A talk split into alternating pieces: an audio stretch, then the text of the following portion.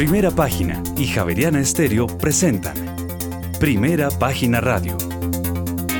Noticias y análisis económico de Colombia y el mundo.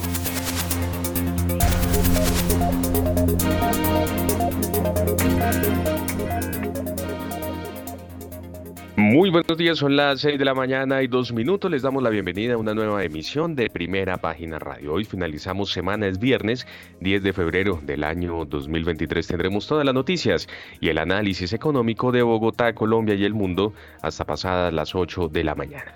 Bajo la dirección de Héctor Hernández y Héctor Mario Rodríguez, hoy presentamos. El gerente general del Banco de la República, Leonardo Villar, espera que el proceso de retorno de la inflación a la meta del 3% comience en los próximos meses e insiste en que el alza de tasa ya está impactando la demanda agregada. Además, las proyecciones a la baja de inflaciones total y básica suponen la persistencia de una política monetaria contraccionista, así lo señaló el gerente del emisor.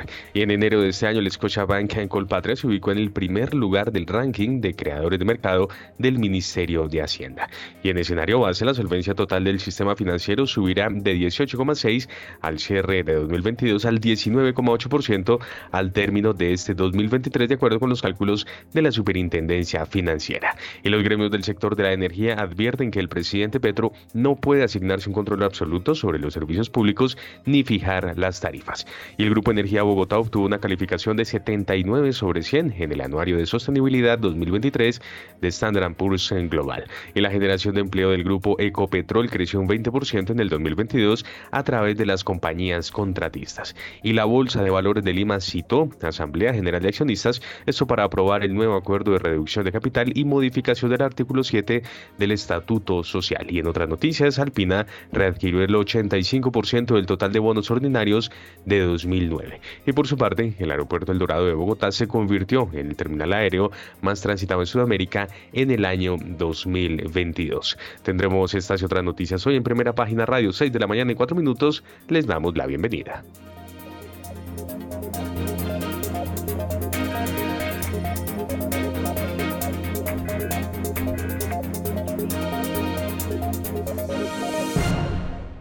Colombia son las 6 de la mañana y 4 minutos y entre tanto aprovechamos y le damos una mirada al panorama internacional porque los inversores esperaban señales de que los aumentos agresivos de las tasas de interés de la Fed para controlar la inflación llegarían a su fin en un futuro cercano, pero los comentarios de esta semana de los funcionarios de la Fed indican que creen que las tasas tendrán que seguir subiendo y según algunos permanecer en niveles elevados por más tiempo. Una serie de formuladores de políticas de la Reserva Federal se han mostrado entusiastas esta semana para expresar su deseo de más aumento de tasas para combatir la inflación, lo que podría causar una desaceleración drástica en la economía más grande del mundo y un importante motor de crecimiento. Las palabras han hecho mella en la moral de los inversores en Nueva York. Parece que el mercado está empezando a asumir que no será en este 2023 el año en el que comiencen a bajar los tipos de interés. Además, comienza a aumentar la preocupación sobre el efecto que en el crecimiento económico de Estados Unidos tendrán unas tasas de interés más altas y más duraderas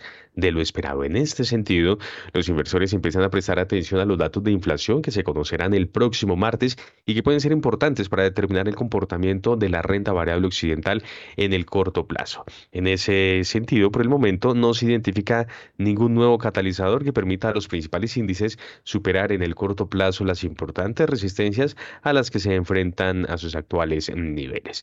Los analistas siguen defendiendo que los mercados entrarán en una fase de consolidación que en el corto plazo pueda conllevar además a una pequeña corrección, dando los actuales niveles de sobrecompra que presentan los índices y muchos otros valores. 6 de la mañana y 6 minutos, ya hasta la saludamos y le damos la bienvenida a Daniel Escobar, uno de nuestros analistas invitados que se suma a esta emisión. Daniel, agradeciendo su participación en Primera Página Radio y compartía usted este optimismo de los inversores eh, en Estados Unidos eh, de que las tasas muy seguramente por parte de la Fed podrían empezar a bajar. Lo cogió de sorpresa. Muy buenos días. Eh, Juan Sebastián, buenos días, buenos días a los otros analistas invitados, a la mesa de trabajo de Primera Página Radio y, como siempre, muy especialmente a todos sus oyentes. Y aquí vamos a ser tajantes, Juan Sebastián. No, no nos sorprende porque la Fed no ha cambiado el discurso. La Fed ha mantenido, digamos, muy firme su mensaje de que todavía no había finalizado el ciclo alcista de tasas de interés y que este año 2023 no estaba mm, percibiendo la posibilidad de reducir la tasa. Sin embargo, el mercado pensaba diferente. ¿Y qué nos cambió durante la última semana? Yo creo que tal vez los datos de empleo del viernes pasado fue lo que em, generó el remesón en el mercado más que en la Fed. La Fed lo que tuvo con, ese dato es como la confirmación de que su visión eh, en este momento con la información que se tiene puede ser, digamos, la más eh, probable y por lo tanto ustedes han visto durante esta semana incrementos en tasas de descuento de tesoros a dos años y a diez años y una expectativa tal vez, o más bien un freno a las valorizaciones que estábamos registrando en el mercado de renta variable. Creo que los que han cambiado su visión no son la Fed, sino más bien han sido los inversionistas que estaban viendo unos rallies muy positivos desde octubre del año pasado en ambos mercados, renta fija y renta variable, y mm, de aquí en adelante yo creo que va a seguir siendo un poquito volátil, un poco incómodo para las personas, pero eh, seguimos eh, desde nuestro punto de vista en Fiduciaria Occidente muy optimistas sobre el tema de la renta fija a lo largo de todo este año y con respecto a la renta variable cauteloso en esta, en esta primera mitad de año. Con las 6 eh, de la mañana y 8 minutos. Bueno, acá está abriendo el día, acá en Cartagena. Yo tengo mi visibilidad al frente de donde estoy alojado está el mar, el mar abierto de lado a lado, no, no tengo, eh, por lo menos por el ojo, no tengo nada que me impida dejar de ver el mar de lado a lado. Estamos en Cartagena en el decimoquinto Congreso de Tesorería o de Tesoreros o el Congreso de Tesoreros. Y bueno, eh, vamos a estar hoy cargados de noticias y vamos a tener un personaje muy especial, muy especial. Eh, ustedes saben que cuando acá en primera página radio decimos que tenemos un personaje muy especial, es un personaje que tiene, que trasciende. Recientemente tuvimos acá eh, por los micrófonos de Javeriana Stereo acá por primera página radio, por los 91.9 FM estéreo, al presidente de la Junta Directiva de Ecopetrol, Saúl Catán. Hoy, ah, bueno, esa entrevista la pueden, el audio lo pueden oír en primerapágina.com.co y obviamente en la página web de Javeriana Estéreo. Bueno, hoy nuestro invitado Después les cuento quién va a ser nuestro invitado especial. Hoy es arqueología musical, viernes de arqueología musical. Y va a haber arqueología musical. Bueno, entonces, antes de darle paso a nuestros otros invitados, porque ya veo que está conectado muy tieso y muy majo José Miguel Santamaría, y el mismo que Juan Camilo Rojas, eh, de Credicor Capital. Entonces nos vamos a una noticia grande que viene desde Japón.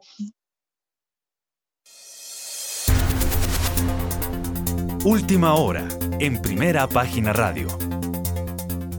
Y mucha atención porque el gobierno de Japón se prepara para designar al académico Kazuo Ueda como próximo gobernador del Banco de Japón. Los inversores han intentado repetidamente aumentar los eh, rendimientos de los bonos del gobierno japonés en los últimos meses ante la expectativa de que el Banco Central de Japón eh, comenzará a eliminar gradualmente su programa de estímulo masivo cuando asuma un nuevo gobernador después de que finalice el segundo mandato de Haruhiko Kuroda en el próximo mes de abril. Años de fuertes eh, compras de bonos han distorsionado cada vez más a los mercados de bonos del país. Es muy probable que el gobierno de Japón designe al académico Kazuo Ueda como el próximo gobernador del Banco de Japón, así lo señalaron funcionarios em, oficiales en una elección sorpresa que impulsó al yen, ya que los inversores sector apostaron a que podría eliminar gradualmente las tasas de interés súper bajas antes em, de lo esperado. Hay que decir que le, eh, Ueda es ex miembro de la Junta de Políticas del Banco de Japón.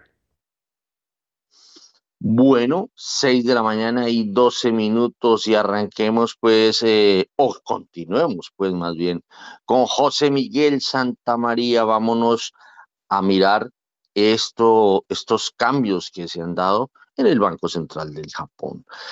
José Miguel, buenos días. Muy, muy, buenos días, Héctor. Muy buenos días a toda la audiencia de primera página y muy buenos días a todos los oyentes. Bueno, eh, en todos los países yo siento que esta semana están como perdidos y lo que decía ahorita Daniel es como cierto. Hubo ese cambio en la política, en, la, en, los datos de empleo de Estados Unidos y eso tiene como patas arriba a muchos de los traders y a muchos de los inversionistas porque venían todos con, como con un cuento bien echado, con un cuento echado de que tocaba seguir comprando renta fija, que, las acciones pues iban a recuperarse, pero ahorita con este dato de empleo se, eh, hay como un paro en los mercados y muchos están esperando para qué lado van a coger los mercados. Eh, el tema de la recesión en Estados Unidos, pues de alguna manera ya no se ve tan claro y hay mucha gente apostándole a que ya no va a haber esa, eh, esa recesión en los Estados Unidos y que los mercados van a tener lo que llaman un soft landing. Bueno, son las 6 eh, de la mañana y 13 minutos. Oiga, venga, y hagamos quedar mal a José Miguel Santamaría. Usted sí era juicioso cuando venía aquí a Cartagena al Congreso de Tesorería o era de los que se quedaba en la piscina del Hotel Hilton y, mientras eh, los conferencistas hablaban con la mitad del, de, la, de la audiencia, de los asistentes, usted estaba, era en, en la piscina o era juicioso y hacía la tarea y asistía a todas las conferencias. A ver, José Miguel. Pues hombre, yo creo que tocaba hacer el combo, tocaba hacer lo uno y lo otro. Tocaba mirar momentos para estar adentro y momentos para estar afuera. bueno, eso ya no se ve casi, ¿no? Mejor ya no se ve, ya no se ve. O sea, la verdad, la verdad, mucho juicio he visto aquí en el Congreso de Tesorería. Ya la gente viene realmente a escuchar las conferencias y ya más bien poco o nada se ve en la piscina del hotel, que, siempre ha sido, eh, bueno, el año pasado excepcionalmente se hizo en Barranquilla, y eh, en, época de pandemia no hubo Congreso de Tesoreros.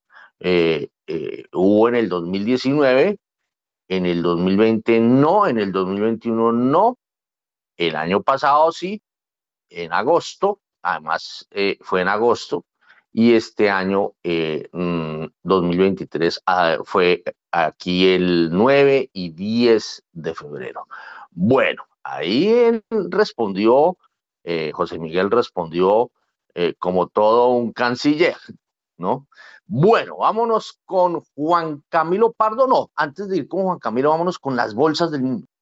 Sí, señor, pero antes una recomendación, porque Pay es una alternativa de inversión inmobiliaria con horizonte de largo plazo. Conozca más sobre la inversión en Pay en la página web www.pay.com.co 6 y 15.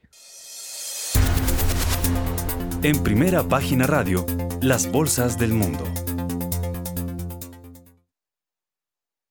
La mañana y 15 minutos y mixtas cerraron las bolsas de Asia por falta de la convicción sobre la magnitud del repunte de China, que informó que su tasa de inflación al consumidor aumentó el mes pasado a medida que revivió la demanda debido al levantamiento de las restricciones pandémicas y los viajes y gastos relacionados con el Año Nuevo Lunar, la festividad más grande del país. Los precios al productor cayeron 0,8% en enero después de una caída del 0,7% el mes anterior. La inflación de precios al consumidor aumentó 2,1% desde un aumento del 1,8% en diciembre. La bolsa de Tokio cerró con una subida del 0,31% de su principal indicador, el Nikkei de 225 acciones, mientras que el índice más amplio Topics terminó con un incremento de tan solo el 0,09%. El índice de referencia de la bolsa de Shanghái perdió 0,3% y el parque de Shenzhen retrocedió 0,59%. El índice de referencia de la bolsa de Hong Kong, el Hang Seng, cerró con pérdidas del 2,01%. 0,1%. El COSPI de la Bolsa de Seúl bajó este viernes 0,48%, mientras que el índice de valores tecnológicos COSDAC retrocedió 1,36%. Por su parte, caen las acciones europeas por Wall Street y mientras los temores de la desaceleración crecen. Los datos económicos publicados este viernes demostraron que el Reino Unido votó por poco caer en una recesión técnica en el último trimestre de 2022, ya que la economía del país mostró un incremento cero durante los últimos tres meses del año, después de caer 0,3% en el periodo julio-septiembre. La bolsa española amplía las pérdidas y tras los primeros minutos de la sesión caía 0,68%. El índice DAX alemán mm. cotiza 0,4% a la baja, el CAC 40 de París caía 0,3% y finalmente el FTSE 100 de Londres bajaba 0,4%. Son las 6 de la mañana y 18 minutos ya. Eh, y nos vamos con eh, Juan Camilo Rojas de Credicor Capital para que nos ayude a pegar una ojeada de cómo van las, las plazas bursátiles del mundo. Juan Camilo. Buenos días, Héctor. Buenos días a todos. Bueno, eh, Ahí como lo escuchamos en general, pues números rojos, los que tenemos, eh, los que tuvimos entre los cierres de ayer y las bolsas que ya se están negociando en el día de, hoy. Eh, y eso pues corresponde un poco a la, a la incertidumbre de la que hablaba José Miguel de, veníamos el miércoles de la semana pasada con un discurso un poco tranquilo de la Fed, eh, donde se hacía ver que todo eh, iba por el camino que ellos pensaban que debía ir.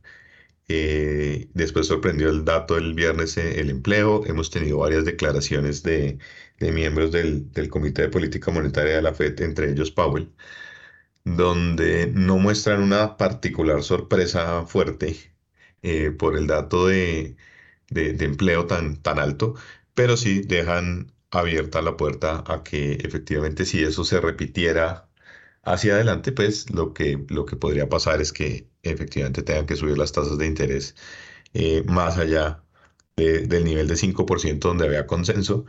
Eh, incluso esta semana se habló de niveles del 6% eh, que pudiera llegar la tasa de interés. Eso pues al final preocupa y, y, más que preocupar por, por el nivel de tasa al que puede llegar la Fed, porque pues eh, digamos, no va a ser de todos modos un incremento ni, parecido al que tuvimos el año pasado de 425 puntos básicos. Eh, sí, sí, lo que se empieza a ver es cuándo entonces va a ser la recesión. Si bien este año pudiéramos tener efectivamente el soft landing del que habló José Miguel, pues eso eh, hace que muy posiblemente en el 2024 entonces la recesión pueda ser mayor eh, o más profunda de lo que podría haber sido este año con unas tasas de interés un poquito más bajas, eh, teniendo en cuenta pues, los esfuerzos que va a tener que hacer la Fed. Entonces, esa es como, como la incertidumbre del mercado, como que necesita una señal para entender si es que va a haber un soft landing con una Fed eh, presionando muy fuerte o va a haber un soft landing con una Fed que más bien va a decir, bueno, voy a llegar a, las tasas de 5, 5.25 y ahí me voy a quedar tal vez un poquito más de tiempo eh, o me voy a ir efectivamente al 6%, donde el, el, efecto pues puede ser mucho más fuerte sobre el crecimiento del próximo año y por eso pues al final las acciones eh, no repuntan. Si, si, estuviéramos hablando solamente de un soft landing para Estados Unidos eh, y que ahí nos vamos a quedar, pues la noticia sería buena al final, porque Estados Unidos va a crecer mejor, van, eso debería generar al final buenos resultados para las compañías y desde luego eh, unos buenos precios para las, para las acciones. Bueno, son las 6 de la mañana y 21 minutos y nos vamos a ir eh, a examinar el comportamiento del precio del petróleo porque tengo entendido que entraron ya a regir, entraron en vigor las sanciones europeas al crudo ruso. A ver, eh, Juan Sebastián. Sí, señor, es que el, el petróleo sube, pero ambos contratos están listos, el WTI y el Brent, para registrar ganancias de más del 8% esta semana. Rusia planea reducir su producción de crudo en marzo en 500 mil barriles por día, o alrededor de un 5% de la producción, así lo señaló este viernes el viceprimer ministro Alexander Novak. La economía rusa se está desmoronando ante las sanciones occidentales, así lo señaló el analista de PVM, Stephen Brennock. Las economías del G7, la Unión Europea y Australia acordaron prohibir el uso de seguros marítimos, finanzas y corretajes suministrados por Occidente para el petróleo ruso transportado por mar. El petróleo de referencia Brent sube 2,11% hasta ahora, llega a 86 dólares con 28 centavos el barril, mientras que el WTI sube 2,06% y se cotiza en 79 dólares con 67 centavos el barril. Bueno, vamos a, mirar entonces eh, mm, el comportamiento del precio del petróleo, el análisis de este comportamiento del precio del petróleo y entonces vamos a acudir a Daniel Escobar, quien es eh, jefe de investigaciones de FIDU Occidente. Daniel Escobar. Bueno, Héctor, muchas gracias. Primero un saludo a Juan Camilo y a José Miguel. No los había saludado al comienzo del programa. Con respecto a este tema del petróleo, hay un elemento central. Mm, siempre hemos asumido desde el año pasado que las sanciones a Rusia iba a reducir la oferta rusa. Y lo que no quiere Estados Unidos es que el mercado se resienta desde el lado de la oferta. Por eso se inventó este tema de, ponerle un techo límite al precio del petróleo ruso que podría ser adquirido por parte de eh, otros países que utilicen de alguna manera los servicios aseguradores de Occidente porque cuando usted lleva petróleo de un lado al otro puede haber accidentes y pues esas embarcaciones necesitan unos seguros en caso de que haya algún accidente. Entonces dijo, vamos a condicionar que esos gobiernos o esas entidades que dan ese tipo de aseguramiento solo lo puedan hacer si se cumple con esta restricción que el petróleo ruso no supere los 60 dólares. Eso ha venido ocurriendo y le ha ayudado a India y a China a tener un mayor poder de negociación con Rusia y a comprar el petróleo más barato pero el petróleo ruso no ha dejado de fluir realmente a los mercados. Este 5 de febrero entró esa nueva restricción sobre el tema del diésel y de unos refinados rusos, refinados de crudo derivados del petróleo, con unos precios diferentes, 100 dólares para uno, 70 para el otro. Y lo que vemos acá, Héctor, es que igual esos refinados llegarán de una u otra forma, si no llegan de manera directa, lo que hemos visto es una gran compra de petróleo por parte de China, la carga y de India y la carga de las refinadoras de China y de India está por las nubes, obviamente están a máxima capacidad y ellos están reexportando ya ese crudo refinado al resto del mundo. No se está dejando de tener esa oferta. Entonces, por ese lado, creo yo que hay que eh, frenar un poquito el miedo a que se va, va a haber desabastecimiento. No creo que lo vaya a haber.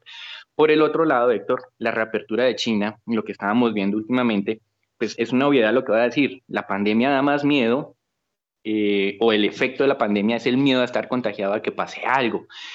En China, con esa reapertura, pues hay algo de miedo. Estamos viendo unos indicadores de movilización a través de, de transporte público en las principales ciudades de China y eso está más abajo. Pero la demanda de combustibles de China está creciendo, que la gente está evitando o tratando de evitar en contagiarse, que fue lo mismo que hizo Occidente. Entonces, la demanda de crudo china sí está reaccionando, de pronto no a la velocidad que algunos nos imaginábamos en el mes de diciembre cuando anunciaron el levantamiento de restricciones, y esperamos que una vez pase el miedo a estar contagiado, como ya nos pasó a nosotros aquí en América Latina, usted ve, eh, o por lo menos aquí en, en Colombia, el Transmilenio lleno, o sea que no le cabe un alma como pasaba antes, entonces lo mismo va a pasar en China. Entonces, eso le va a dar un apoyo adicional para el precio del crudo.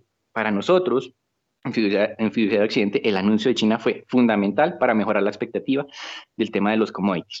Héctor. Muy bien, son las 6 eh, de la mañana y 26 minutos. A ver, miremos eh, eh, o hagámosle un paneo a, a, este comportamiento del petróleo. Entonces, José Miguel Santamaría, ¿cómo está viendo la cosa? A ver, Héctor. No, pues el petróleo, primero que todo, en esta época del año, generalmente tiene una demanda más fuerte por todo el tema del invierno y adicionalmente lo que ha venido pasando a mi modo de ver es un tema más fundamental a mediano plazo en el sentido que, que la gente piensa en esa transición energética y piensa que eso va a ser muy fácil y que va a ser mucho más rápido de lo que realmente es.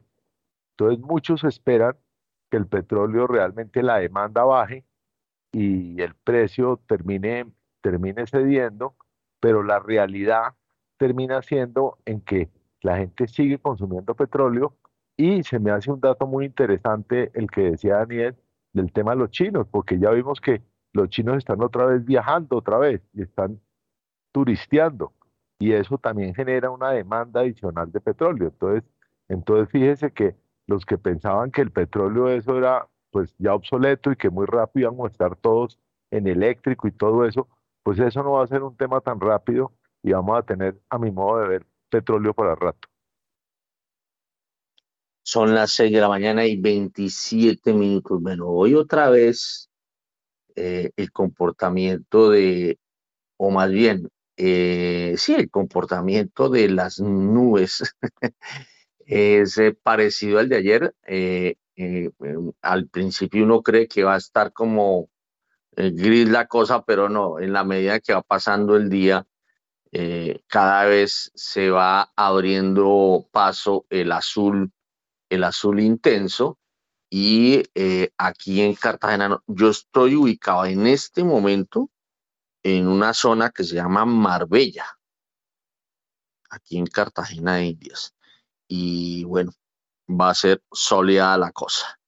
Bueno, seguimos con el petróleo y vamos con Juan Camilo Rojas. Bueno, Héctor, ahí, vamos a ver al final eh, todo este tema de las sanciones a, a, Rusia si al final terminan siendo efectivas. El año pasado no, al final no lograron serlo. Eh, y este año pues lo que se, se conoce es que a través de, de, países como Malasia, que, son, que producen cerca de más o menos, y, puede ser menos de eso, 500 mil barriles al día exportan 3 millones, por ejemplo. Entonces pues ahí se nota eh, el tema del, del, entre comillas, el contrabando del, petróleo ruso, de cómo lo saca Rusia a través de otros puertos para ponérselo en general, digamos, a China, que es como su principal comprador eh, en este momento de, petróleo. Entonces esas sanciones pues terminan al final siendo eh, un poco en el papel, obviamente un, poco para, para la tribuna de, que muestran la, la, intención de efectivamente de los países de presionar a, a Rusia, pero en la realidad de hecho, eh, se muestra diferente. Si, uno mira, por ejemplo, también la revisión que hizo el Fondo Monetario Internacional sobre el crecimiento de Rusia, pues ha sido al alza normalmente. Ya casi que no, se habla de esas cifras tan negativas, sino de cifras más cercanas a, un crecimiento cero, pero no cifras tan negativas porque efectivamente el tema de, la industria petrolera pues no, no ha parado. Entonces eso pues al, final digamos que, que deja estas sanciones como, como como un tema eh, diplomático, como un tema eh, anecdótico de, de, lo que, del, del, compromiso que tienen los, los, los grandes países del mundo eh, frente a, evitar este tipo de conflictos, pero pues al final va a ser poco lo que se puede hacer. Entonces, esta subida del precio del petróleo que estamos teniendo en el corto plazo y que reaccionan a, a esa noticia, pues al final digamos que no es que nos vaya a bajar al final el, precio del petróleo eh, infinitamente, de hecho nosotros lo estamos viendo muy estable de aquí hacia el cierre del año con, caídas poco pronunciadas, eh, pues sí hace que estemos abocados a, que hacia adelante podamos tener una corrección de estos precios, volver a los 80 eh, dólares por barril, después rebotar en, en, picos de, de demanda, como lo comenta José Miguel, por temas climáticos eh, eso puede pasar, eh, pero digamos que al final no, no estamos viendo que esto esté marcando ahora sí una tendencia nuevamente alcista que nos, nos vuelva a acercar a los 100 dólares o cosas por el estilo. Muy bien, son las 6 de la mañana y 31 minutos y entonces nos vamos con las bolsas latinoamericanas. Sí, señor, pero antes una recomendación porque estos son algunos datos de por qué BYD hoy es la marca de vehículos número uno en movilidad sostenible en Colombia según cifras del RUND 2021-2022. BYD ofrece el portafolio más amplio de vehículos 100% eléctricos e híbridos enchufables. Con 487 vehículos PHEV vendidos, BYD sube al segundo lugar en ventas de vehículos híbridos enchufables. BYD tiene 7 vitrinas en Colombia con 16 estaciones de carga propias y 14 electrolineras públicas. BYD cuenta con la batería tecnología Blade, máxima seguridad, economía y durabilidad. BYD, marca número uno en movilidad sostenible en Colombia, 6 y 31. Las bolsas latinoamericanas en primera página radio.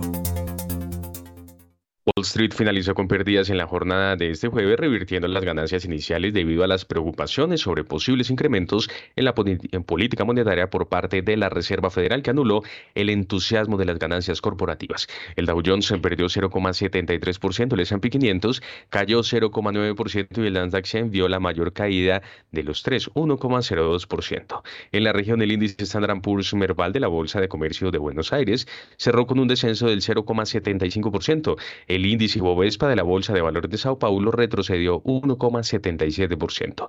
El índice de precios y cotizaciones de la Bolsa Mexicana de Valores cayó 0,61%. Entre tanto, el índice MSCI Colcap de la Bolsa de Valores de Colombia cerró con una baja del 1,46%. El índice IPSA de la Bolsa de Santiago de Chile ganó 0,53% y finalmente el índice general de la Bolsa de Valores de Lima se devolvió 0,45%. Bueno, a ver, vamos a darle paso primero en esta oportunidad a Juan Camilo Rojas, dado que eh, Capital tiene eh, varios eh, epicentros de negocios acá en el vecindario. Juan Camilo, las bolsas latinoamericanas. Héctor, bueno, mire, eh, Ahorita, pues, eh, mencionábamos el tema de los commodities y Daniel nos decía, vea, esto, este tema de los commodities, pues, está siendo bastante bueno gracias a, a, lo que está pasando con la reapertura en China. Eh, y efectivamente uno ve el comportamiento de los commodities y tal vez hoy, eh, así sea un poquito mixto los precios que estamos viendo, pues en general, digamos, su tendencia es mucho más positiva de la que muestran los mercados accionarios. Eh, ahí uno entonces debería encontrar, por ejemplo, una correspondencia cercana con lo que pasa en las bolsas de América Latina. Y lo que uno ve ahí es que no. O sea, digamos, por ahora, en lo corrido del año, incluso hay algunas negativas como la de Colombia, la de Brasil, eh, con, pérdidas pequeñas, digamos, no, tampoco tan, tan grandes, eh, y algunas con ganancias frente a lo que están haciendo los países desarrollados y otras regiones del mundo, pues marginales, digamos, como es el caso de Chile, por ejemplo, la, tal vez la que destaca, pues sí es México, eh, que, incluso supera lo que, lo que ha hecho Estados Unidos por el lado del Standard Poor's, que está alrededor del 6%, en México está casi a niveles del, del 9%. Y ahí entonces, pues la pregunta es, bueno, entonces, ¿qué pasa? Y obviamente la respuesta vuelve al inicio. Cuando el mercado tiene este, este nivel de incertidumbre, eh, y le están diciendo que la, que la liquidez que hay en el mundo, pues primero ya sabemos desde el año pasado que ha venido disminuyendo. Segundo, que se ha puesto más cara eh, por, por la subida de tasas de interés y que ahora podría estar mucho más cara hacia adelante, teniendo en cuenta que la, la expectativa de tasas podría cambiar eh, en, que el ciclo alcista termina muy pronto y, y, realmente se puede extender un poco más, pues ahí es donde se empieza a pensar mucho mejor dónde, dónde colocar los recursos eh, líquidos. Eh, y ahí pues nuestros países tienen otros problemitas que ya son más internos, que pues obviamente nos hacen ver riesgosos y que hacen que ese comportamiento de las, de las bolsas, a pesar de que tenemos un factor relevante como son los commodities, pues se vea, eh, o, mejor dicho, no se vea representado. Entonces, pues eso es lo que nos está pasando en estos días y obviamente el comienzo del año pues no ha sido tan positivo como lo fue al final el año completo 2022 para Latinoamérica. Bueno, son las eh, 6 de la mañana y 35 minutos. El vecindario, a ver, eh, Daniel Escobar.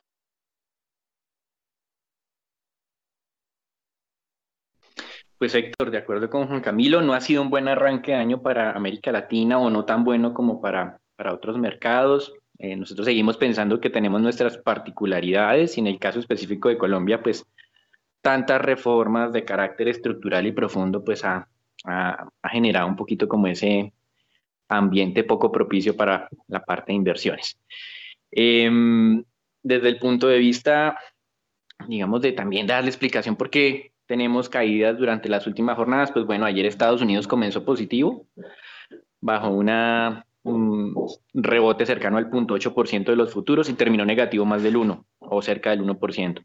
Entonces también esto que hablamos al comienzo del programa de que el mercado está repensando, tal vez tenga que creerle a lo que ha venido hablando la Fed de que no va a bajar la tasa este año, tal vez el mercado pues ahí está como revalorizando sus expectativas y sus precios de cierre de año. Entonces esto es normal, entonces tenemos el doble componente latinoamericano y la parte internacional.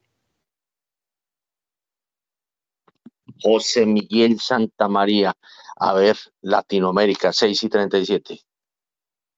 Sí, yo creo que dos cosas ahí Héctor, que son muy relevantes. Lo primero es la incertidumbre de los mercados. Cuando uno mira, por ejemplo, los bonos del Tesoro americano, la tasa desde 1980 no estaba tan invertida. ¿Qué quiere decir eso? Que mientras que la tasa un año está al 480, la tasa de 10 años está por los lados del 370. O sea, la curva de tasa de interés está invertida. ¿Eso qué implica? Que para todos los mercados, la, tasa a corto plazo de crédito está más alta que a largo plazo. Entonces, tomar decisiones de inversión con una tasa de interés tan alta, pues no es tan fácil. Entonces, yo creo que gran parte de la incertidumbre se ha volcado contra esos mercados accionarios, no solo por, por este tema de, de que la tasa de interés está muy alta para, para la toma de decisiones y para los resultados de las empresas, sino también pues todo el tema geopolítico que tiene pues nuestro continente. Bueno, son las 6 de la mañana y 38 minutos. Nos vamos con la Bolsa de Colombia. En primera página radio, las acciones de Colombia. El monto de las operaciones de la Bolsa de Valores de Colombia aumentó un 25,14% y se ubicó en los 62.948 millones de pesos. La cifra en la sesión anterior fue de 50.126 millones de pesos. El número de operaciones pasó de 3.446 el miércoles a 3.281 este jueves, lo que representa una disminución del 4,13%. Las especies más negociadas fueron la de Ecopetrol con 38.517 millones de pesos, Preferencial Bancolombia con 7.496 millones de pesos e Interconexión Eléctrica con 2.492 millones de pesos. La acción que más se desvalorizó fue la del Grupo Aval con una caída del 5,68%.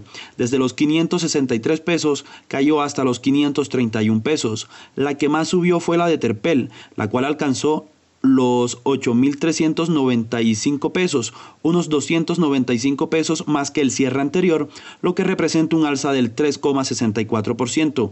El índice Colcap perdió 1,46% a 1.245,63 unidades.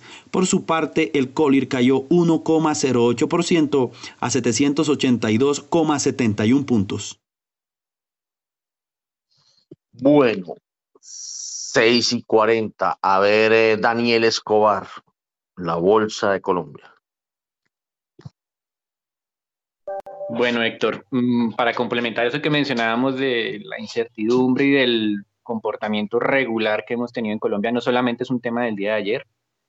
Ayer tuvimos caídas en Cementos Argos, Ecopetrol, Grupo Argos, Colombia, Preferencial, Banco Bogotá. Eh, puedo llegar más o menos hasta unas siete acciones cayendo más del 2%, pero en el corrido del año, Héctor, eh, pues a mí me gusta un poquito más ver como ese tipo de movimientos. Tenemos caídas del 20% en Cementos Argos, Grupo Argos 17, mm, Grupo Energía Bogotá 15, Celsia 14, ISA 10%. Entonces, cuando yo quiero hacer tantos cambios, eh, genero ese tipo de movimientos, sobre todo cuando hay ciertas dudas sobre un tema técnico que es fundamental cuando uno va a entrar a regular mercados. Entonces creo que no hay necesidad de ser como más eh, analista en este frente, simplemente ver la reacción de mercado y ese es el resultado final. A ver, Juan Camilo Rojas, el, mirémonos en el ombligo, o mirémonos en el ombligo. bueno, no, pues nuestra bolsita.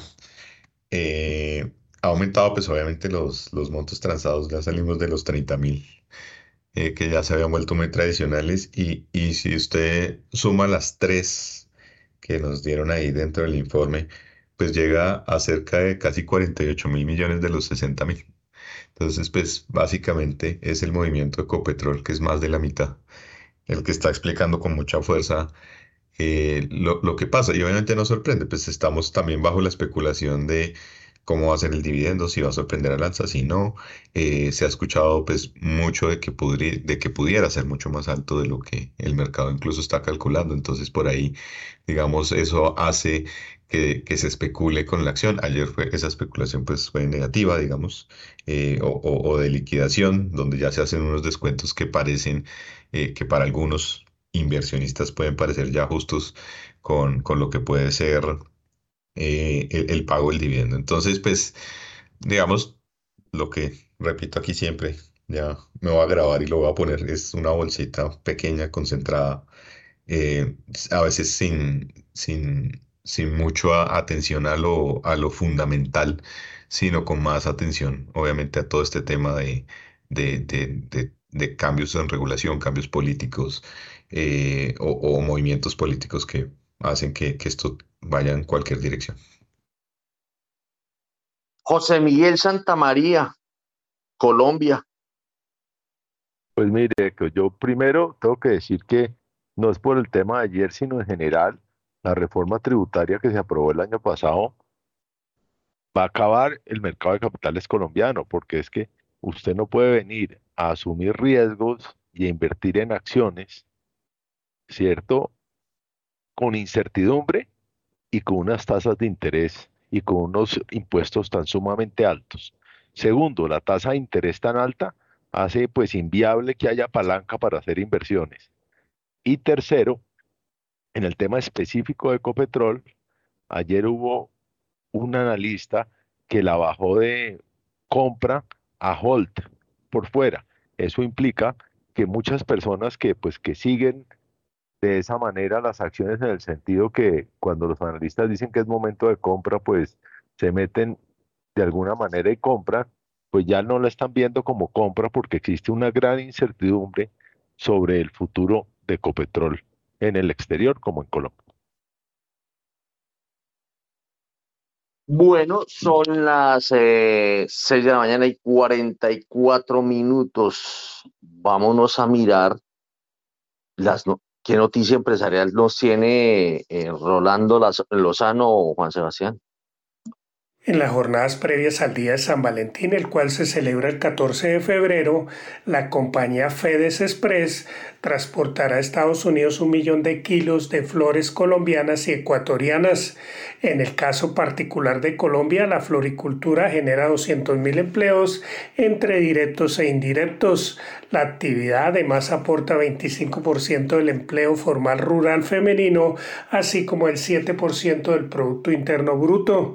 Según los datos.com, en el 2022 Colombia remitió al exterior 205 millones de kilos entre ramos, rosas y claveles por un valor total de 1.562 millones de dólares.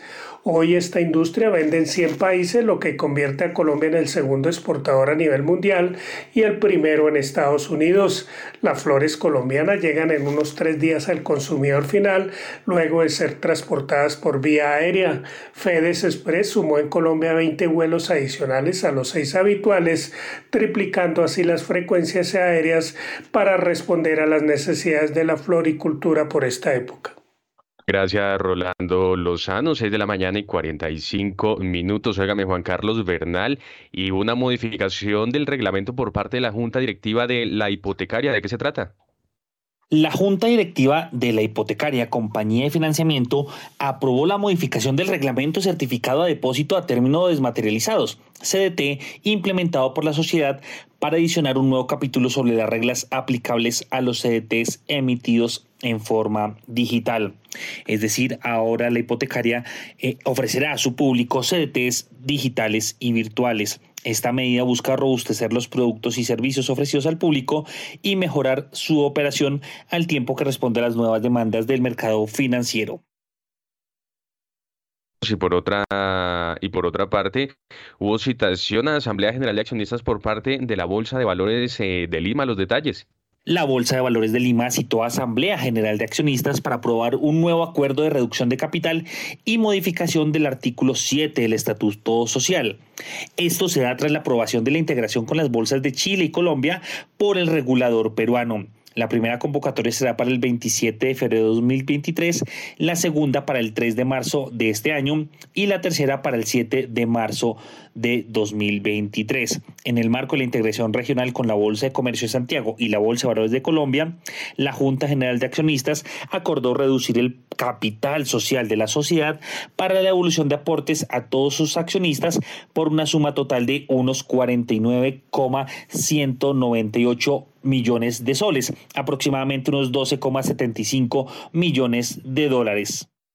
Óigame, Bernal, y esta noticia es para escucharla sentado. Tasas de interés de las tarjetas de crédito en promedio en Colombia, ¿cuáles son los números? En promedio, la tasa de interés de las tarjetas de crédito en enero fue de 39,58%. El Banco Falabella es el que más cobra, pues según los datos revelados por la Superintendencia Financiera de Colombia, el plástico de este banco tuvo la mayor tasa de interés efectivo anual durante el primer mes de 2023 con un 42,28%, seguido de Citibank cuya tarjeta de crédito corporativa brindó una tasa de interés del 43,16% al año. La tarjeta de crédito tuya finalizó este podio de las más caras con una tasa de interés efectivo anual de 43%, todas muy cerca de la tasa de usura que para eh, el primer mes de este año, recordemos, fue de 43,26%. Al otro extremo, las tarjetas de crédito que menos cobran eh, efectivo anual fueron las del Banco Avevillas con un 35,36%, la de la cooperativa Financiar Confiar con 32,65%, el Banco Agrario de Colombia, cuya eh, tasa para tarjeta de crédito es de 29,19%, y eh, en el último escalafón está el Banco Cooperativo COP Central, que apenas cobra un 27,59% efectivo anual para sus tarjetavientes. También podemos ver que quienes más han subido su tasa de interés en el último año está la financiera Juriscop, que ha subido 21,62 puntos porcentuales. Además, el Banco GNB Sudameris con un aumento de 20,31 puntos porcentuales en el último año. Y el Banco de Occidente, que subió 20,09 puntos porcentuales en el mismo periodo de entre 2022 y 2023. Todo el ranking y la tabla de eh, estos datos los puede encontrar en primerapágina.com. Los eh, revisaremos en detalle, Juan Carlos, y por otra parte usted tiene eh, información acerca del plan de inversiones de Promigas en este 2023. Colombia y Perú, los protagonistas, los detalles. La compañía Promigas invertirá 877.400 millones de pesos en 2023. De, este, de esta cifra, el 70% será en una inversión en Colombia y un 30% en Perú. El plan de inversiones aprobado por la Junta Directiva para este año está enfocado en el desarrollo de los territorios donde opera la compañía y representa un crecimiento del 12% con respecto a las inversiones ejecutadas el año pasado. Cabe mencionar que pasado 6 de febrero, como informó primera página, Scotiabank Colpatria otorgó préstamos por cerca de 469 mil millones a Promigas Surtigas y Gases de Occidente. Eh, este plan que tiene eh, previsto Promigas para este año se centrará en la consolidación del crecimiento de sus negocios, donde invertirá 743.600 millones de pesos para transporte de gas y distribución de gas y energía eléctrica. Para el fomento y diversificación invertirá 119.400 millones de pesos en negocios de auto y cogeneración y 14.400 millones de pesos en investigación y desarrollo en gases verdes y transformación digital. Por último, se destinarán 1,1 billones de pesos en colocación de créditos a través del programa de financiación no bancaria Brilla. Y en las 6 y 50, Alpina es noticia, Juan Carlos. Alpina readquirió el 85% del total de bonos ordinarios de 2009. En el marco de los términos y condiciones publicados el 15 de diciembre de 2022 y agotado el plazo para la readquisición de los bonos ordinarios de Alpina, la compañía readquirió un total de 73.500 bonos ordinarios. El valor nominal por bono era de un millón de pesos y la tasa de interés estaba estimada en el IPC más el 4,90%, el cual pudo ser ajustado de acuerdo con las condiciones del mercado. Muy bien, Juan Carlos. Ya hasta ahora el petróleo de referencia Brent se mueve sobre los 86 dólares con 31 centavos el barril, sube 2,14% y cerca de los 80 dólares el WTI que se cotiza en 79 dólares con 71 centavos el barril, se recupera en este momento 2,11%. Y usted tiene información que tiene que ver con una medida dirigida a los representantes legales del Grupo Sura. ¿De qué se trata? Un juez mantuvo la medida dirigida a los representantes legales del Grupo Sura de abstenerse a ejecutar órdenes o instrucciones que provinieran de una junta con menos de cuatro miembros. Esto se da pues de acuerdo a la información revelada por la compañía del Grupo Empresarial Untequeño eh, dentro del proceso promovido por esta misma contra María Jimena Lombana, la exministra de Comercio, Ángela María Tafur Domínguez y Andrés Bernal Correa, miembros de la junta directiva de Grupo Sura, pues el juez quinto civil del circuito de Medellín decidió que los representantes legales de esta compañía no podrán ejecutar estas órdenes que, abro comillas, supuestamente cierro comillas, provengan de la Junta Directiva de la Sociedad cuando aquellas hayan sido adoptadas con la participación y el voto de un número inferior a cuatro miembros. Recordemos que esto le da la razón de nuevo a los directivos de la compañía de Grupo Sura, pues no aceptaron la OPA por Nutresa eh, que estaba siendo eh, adelantada por el Grupo Gilinski, el conglomerado árabe IHC, y que quedó desierta luego de que varios miembros de esta junta renunciaran, impidiendo que se tomara la decisión. Recordemos que las tres personas implicadas eh, y que eran parte de los Gilinski en esta junta directiva, como lo es María Jimena Lombana, Ángela María Tafuri y Andrés Bernal Correa, habían decidido proseguir con la OPA, pero los directivos se impidieron a tomar esa decisión por no contar con suficientes miembros en el directorio es Juan Carlos eh, Bernal. Muchas gracias por su información. 6 de la mañana y 53 minutos. Y hasta ahora los futuros de Wall Street eh, se tiñen de rojo. El Dow Jones, eh, los futuros del Dow Jones caen 0,39% por su parte. Previo a la apertura, el Standard Poor's 500 desciende 0,62% y los futuros del Nasdaq 100 mantienen esta tendencia y a esta hora se mueven sobre el 1,14% a la baja. 6 de la mañana y 53 minutos. En primera página radio, las claves de la jornada. Muy bien, arrancamos en Europa porque allí entre las referencias macroeconómicas se destacan el Producto Interno Bruto en el Reino Unido, que no pudo confirmar que el país entró en recesión pese a que en los meses anteriores cayó 0,3% y la producción industrial de Italia y el índice de precios al consumidor, la inflación de Portugal.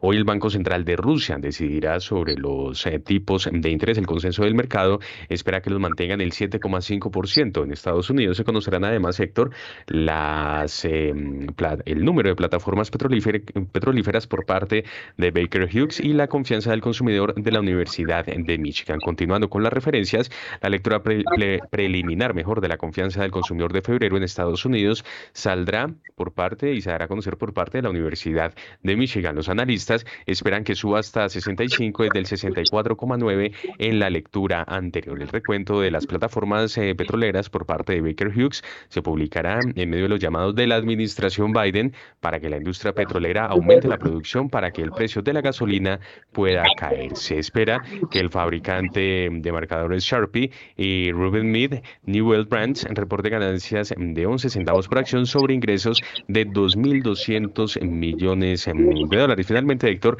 la compañía anunció recientemente un plan para despedir al 13% de su personal de oficina.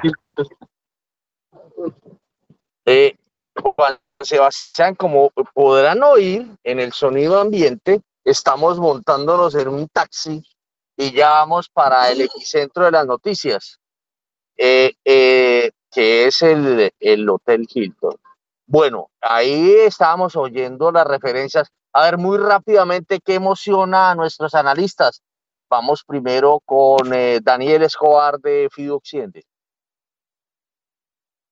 Bueno, Héctor, ¿qué me emociona hoy? Hoy hay algo que es, eh, no es normal, son las revisiones a la inflación de Estados Unidos calculadas el año pasado. Pondría énfasis en eso porque la próxima semana, como dijo Juan Sebastián al comienzo del programa, el día martes tenemos la publicación de inflación con una expectativa de inflación mensual del 0.5%, jalonado, creemos nosotros, porque los combustibles subieron 9%, 9,5% en el mes de enero en Estados Unidos y porque los vehículos usados registraron su mayor incremento de precios, algo inusual porque están ya cayendo, eh, en términos mensuales, algo que no se veía desde noviembre de 2021. Entonces yo me centraría en eso y de pronto en las declaraciones de Patrick Harker, que creo que es uno de los miembros de la FED que todavía no ha hablado.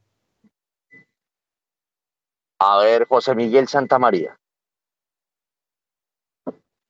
Bueno, Héctor, yo le echaría el ojo al, al índice de XY porque venía en una clara tendencia a la baja, eh, revaluándose todas las monedas frente al dólar y evaluándose el dólar fuertemente frente a, pues, a estos referentes.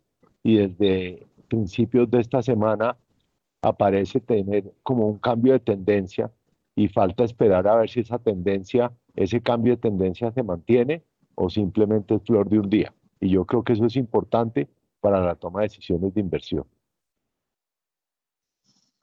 Muy bien, son las eh, 6 de la mañana y 57 minutos. A ver, Juan Camilo Rojas. Eh, el dato que mencionaba Juan Sebastián de, de la confianza de la Universidad de Michigan, que es el preliminar del, mes de febrero. Ahí también se marcan eh, expectativas de inflación eh, de, mediano y largo plazo. Entonces, pues también es relevante para, para ver si efectivamente esa tendencia de moderación que se había venido viendo en ese indicador continúa a pesar de los ruidos recientes sobre, sobre la posibilidad de que la inflación eh, se da un poco más despacio de lo que se tenía esperado por la FED y veo que ya está conectado hasta ahora a las 6 y 58 Munir Jalil. ¿Qué expectativas tiene para el día de hoy? ¿Qué dato lo emociona? Munir Jalil, ya estamos a un minuto y medio de las 7.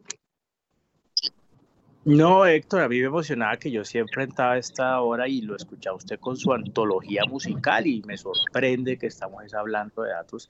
Entonces le digo, Héctor, que eh, en principio eh, comparto que tal vez estamos a puertas de algo que dijo José Miguel, que es muy cierto, necesitamos confirmar si la corrección que hemos visto por estos días en materia de la fortaleza del dólar, en materia de una percepción ya no como tan optimista en materia de lo que puede pasar en tasas de interés, porque los datos de inflación nos han venido sorprendiendo eh, pues un poquito más altos de lo que se esperaba yo creo que eso y lo que se nos viene la semana entrante el martes con el dato de, IPC de, Estados Unidos van a, ser demasiado importantes para saber si efectivamente ese cambio de tendencia es por un ratico o si es algo que va a durar un tiempo más.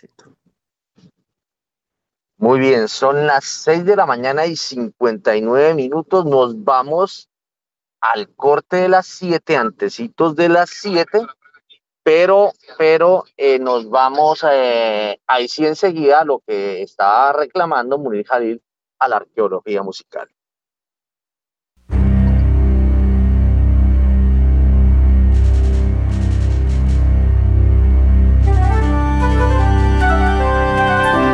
...91.9 Javeriana Estéreo, Bogotá. HJKZ. Sin fronteras.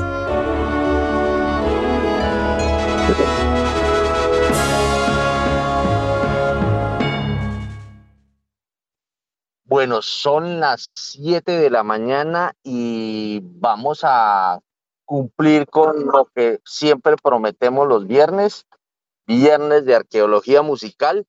Y vámonos pues,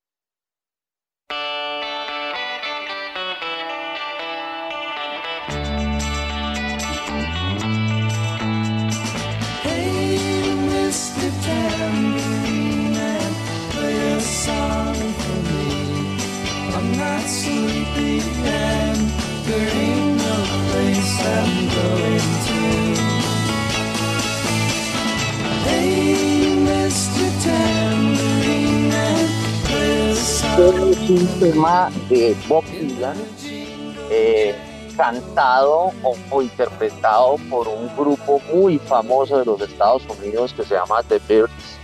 Y de esa agrupación hizo parte un personaje, eh, un eh, artista muy importante para la música estadounidense que es David Crosby.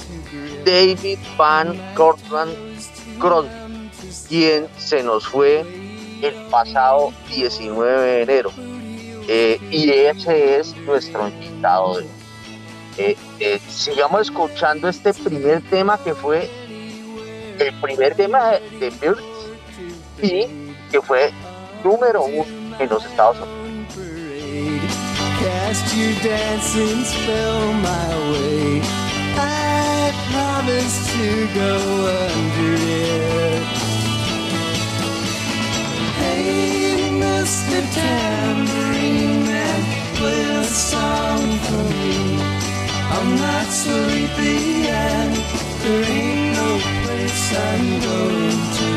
Estamos eh, ubicados por allá en el año 1964 eh, y en esa época eh, The Birds saca un tema que cuya interpretación musical buena parte corre por cuenta de Crosby.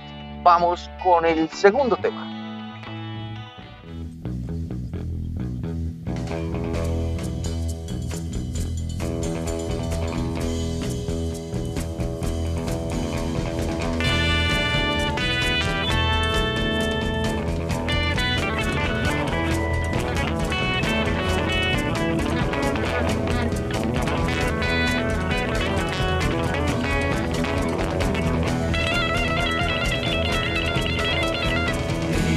Se llama 8 millas de altura y,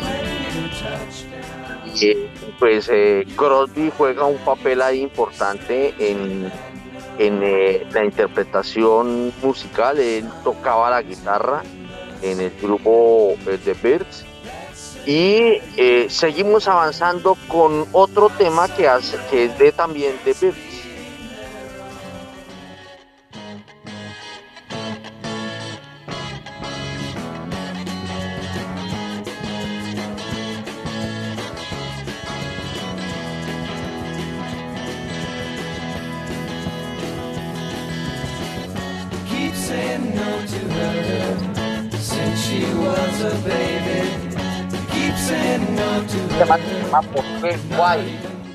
Eh, también de los años 60, también de The Birds.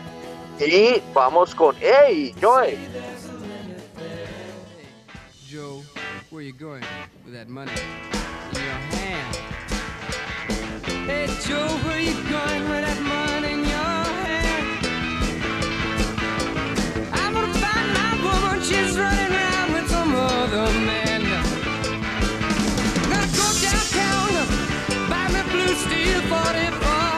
Después del año 1968 y ya eh, eh, Crosby empezó a coquetear eh, con, o decide más bien dar un paso al costado y arma un equipo musical, un grupo musical con tres personajes o dos personajes en principio, Stills and Stills de eh, Hollis eh, y, Nash, eh, perdón, de un grupo que se llamaba Buffalo Springfield y Nash era del tipo de Hollis británico.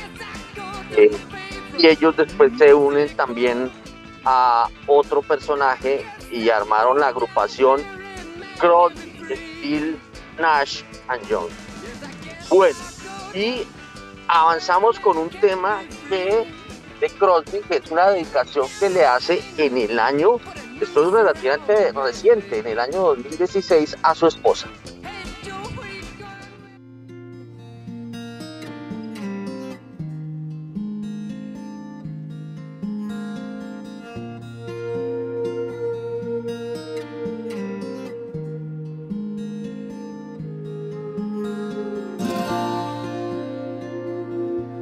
It something she said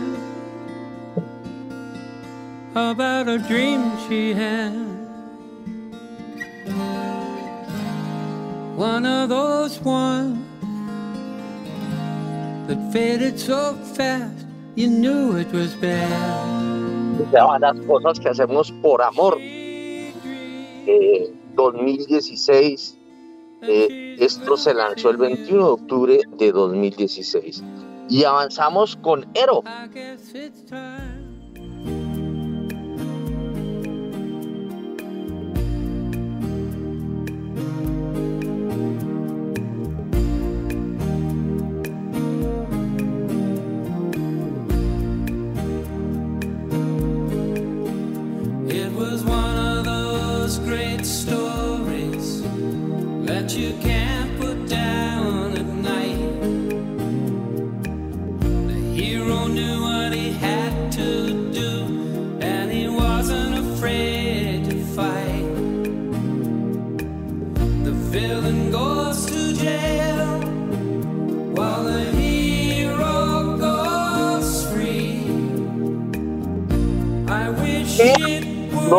Retrocedemos un poco a un tema que interpretaron estos eh, cuatro artistas con un tema que hacía parte de- del grupo Buffalo Springfield eh, que se llama eh, For What's It's Worth.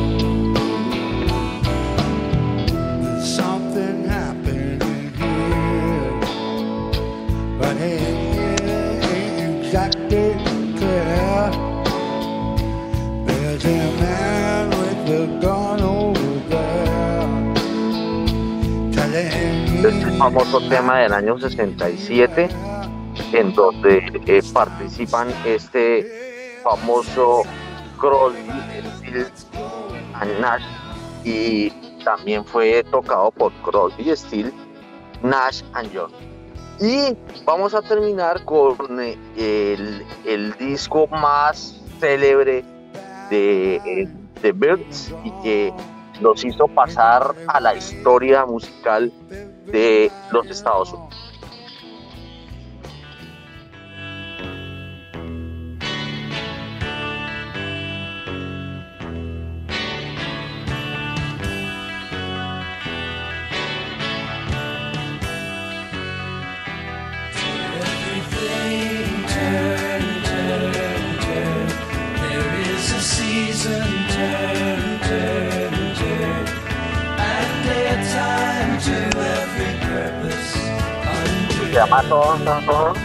Y ese recoge el tema, mm, unos partes del libro del Ecle- Eclesiastés y, y la canción es de Peter, eh, Seeger eh, por allá del año 1959 pero se hizo famoso en el año 66 pues Crosby era hijo de un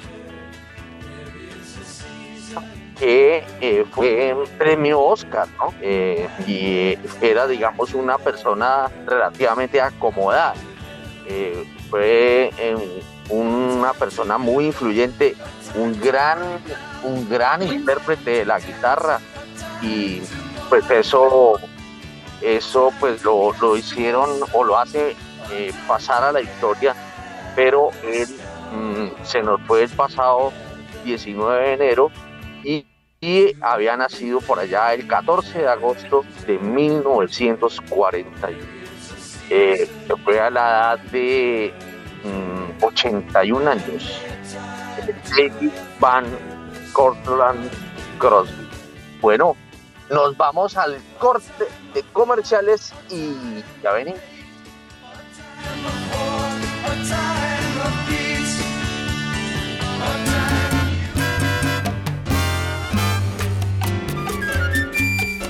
Caribe y Sol, viernes y sábados desde las 8 de la noche, hasta que salga el sol.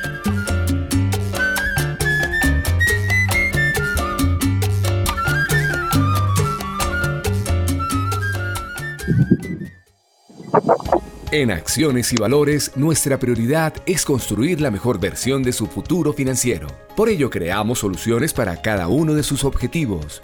Descubra nuevas formas de ahorrar y simplifique todo desde el celular a través de inversiones digitales desde un peso. Genere rentabilidad y a la vez impacto positivo en el mundo con inversiones responsables. Construya su plan de inversión personalizado con asesoría exclusiva y especializada. Optimice el manejo de recursos de su empresa por medio de soluciones de tesorería. Realice envíos y pagos internacionales seguros de la mano de nuestro aliado Western Union. Es momento de crear metas juntos. Conozca la mejor forma de hacerlo. Contáctenos en www.axivalores.com o al WhatsApp 323-236-5222, vigilado y regulado por la Superintendencia Financiera de Colombia.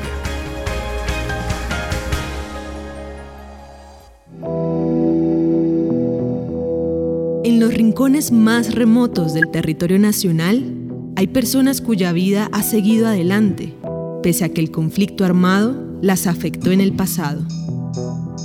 50 vidas, una serie radial de la Coalición Internacional de Sitios de Conciencia y Javeriana Estéreo. De lunes a viernes a las 12 del mediodía y al finalizar Bitácora, disponible en javerianaestereo.com. En Acciones y Valores, nuestra prioridad es construir la mejor versión de su futuro financiero. Por ello, creamos soluciones para cada uno de sus objetivos. Descubra nuevas formas de ahorrar y simplifique todo desde el celular a través de inversiones digitales desde un peso. Genere rentabilidad y a la vez impacto positivo en el mundo con inversiones responsables.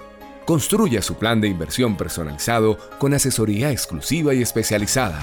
Optimice el manejo de recursos de su empresa por medio de soluciones de tesorería.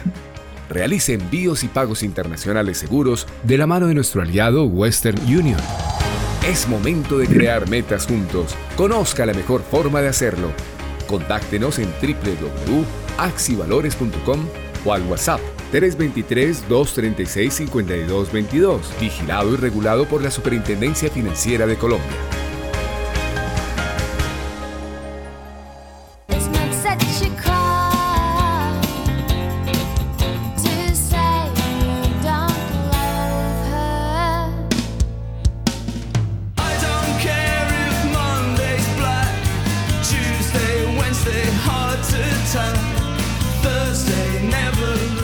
Noches, Javeriana Estéreo, sin fronteras.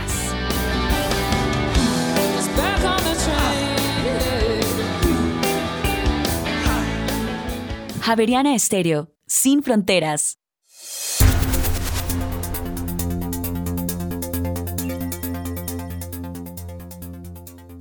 En Colombia ya tenemos eh, las 7 de la mañana y 14 minutos. Continuamos en primera página Radio Héctor y el precio interno por carga de 125 kilos de café pergamino tipo Federación en Colombia descendió y llegó a 1.985.000 pesos. Recordemos que estaba en 2.010.000 pesos la carga.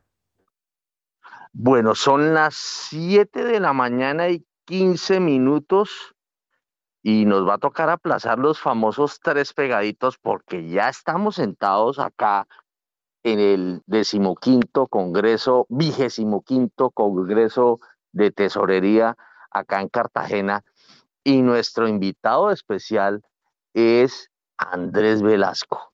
Andrés Velasco está hoy en día, digamos, eh, coordinando, porque se puede decir así, todos los temas del famoso o de la sí, esa institución que ha sido la del el Comité Autónomo de la Regla Fiscal de Colombia. Él ya está con nosotros, está también aquí Daniel Támara al lado nuestro. Estamos acá listos a preguntarle, pero arranquemos primero por, por eh, que nos empiece a explicar eh, con los buenos días a Andrés Mauricio Velasco Martínez, eh, quien es, eh, es eh, economista de los Andes, ¿no? Javeriano. ¿Javeriano? Uy, es de nuestra casa. es de la Casa Javeriana. Y, mire, oiga, ahí están haciendo pruebas de sonido acá en, el pleno Congreso eh, de Tesorería. Bueno, Andrés, explíquenos qué es el Comité de la Regla Fiscal. Gracias, Héctor. Eh, eh, un saludo a todos los oyentes. El Comité Autónomo de la Regla Fiscal es una evolución de una institución que empezó hace más de 10 años, que, es la regla fiscal, que es una ley de la República, la ley 1473 del 2011 la primera versión de, del gobierno de la entidad rectora del, del, de la regla fiscal se llamaba Comité Consultivo de la Regla Fiscal, funcionó durante 11 años eh, y era compuesto pues, por nueve miembros.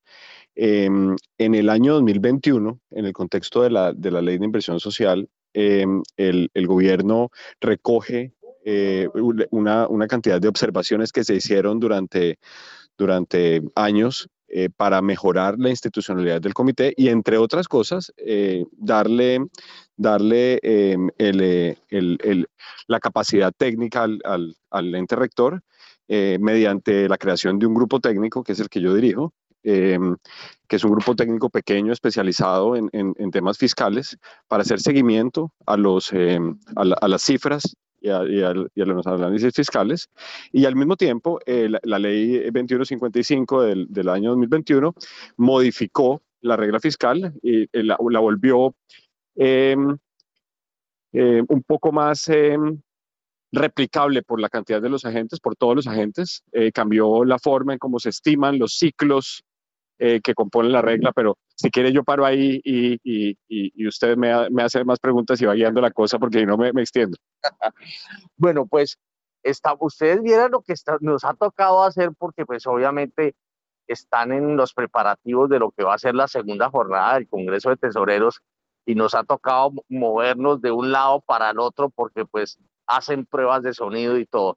Pero bueno, eh, hace poco se produjo el famoso plan financiero y toda la cosa, pero digamos que ha habido ajustes en, eh, en lo que se llama la labor eh, del comité y sobre todo de la regla fiscal que tiene que cumplir el país.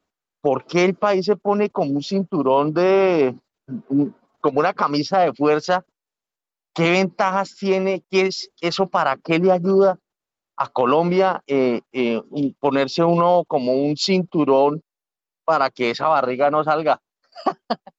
sí, eh, la, la, el tema de la sostenibilidad fiscal es un tema que, que tiene que cumplir hasta la economía más sencilla de todas. Em, la economía de un hogar, pues tiene que tener algún, algún, algunos parámetros de sostenibilidad. ¿Eso qué significa? Uno no se puede gastar eternamente los recursos que no ha producido, porque inevitablemente tarde o temprano, si, si uno hace eso, pues le van a dejar de prestar, ¿cierto? Y se va a volver insostenible.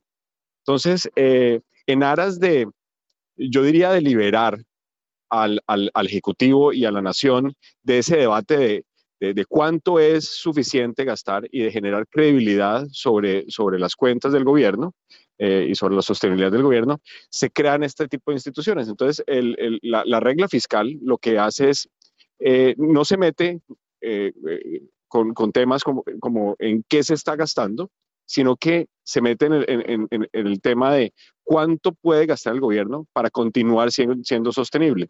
Y en ese sentido, el gobierno, eh, al, cumplir, digamos, esos consejos que el comité da, le garantiza a los mercados de que se está portando bien y de que sus cuentas son sostenibles y, y de que eh, eh, que va, va, va, a poder responder por las obligaciones en el futuro. Entonces, es un principio que, que, hasta la economía más simple de tener y es uno no se gasta lo que no tiene. ¿Cuál es el principio que está detrás de la regla fiscal actual? Es, mire, usted debe programar gasto estructural, o sea, gasto recurrente, únicamente con ingresos recurrentes, con ingresos estructurales. Entonces, si usted tiene unos ingresos de más, ¿cierto? Pues no se los puede gastar todos. Si usted tiene una, unos ingresos de más petroleros, por ejemplo, por, por, por, explotación de hidrocarburos, porque el precio del petróleo estuvo extraordinariamente alto, pues usted debe ahorrar parte de esos recursos. Y ese es el principio de la, de la, de la regla fiscal eh, que, te, que tenemos en Colombia.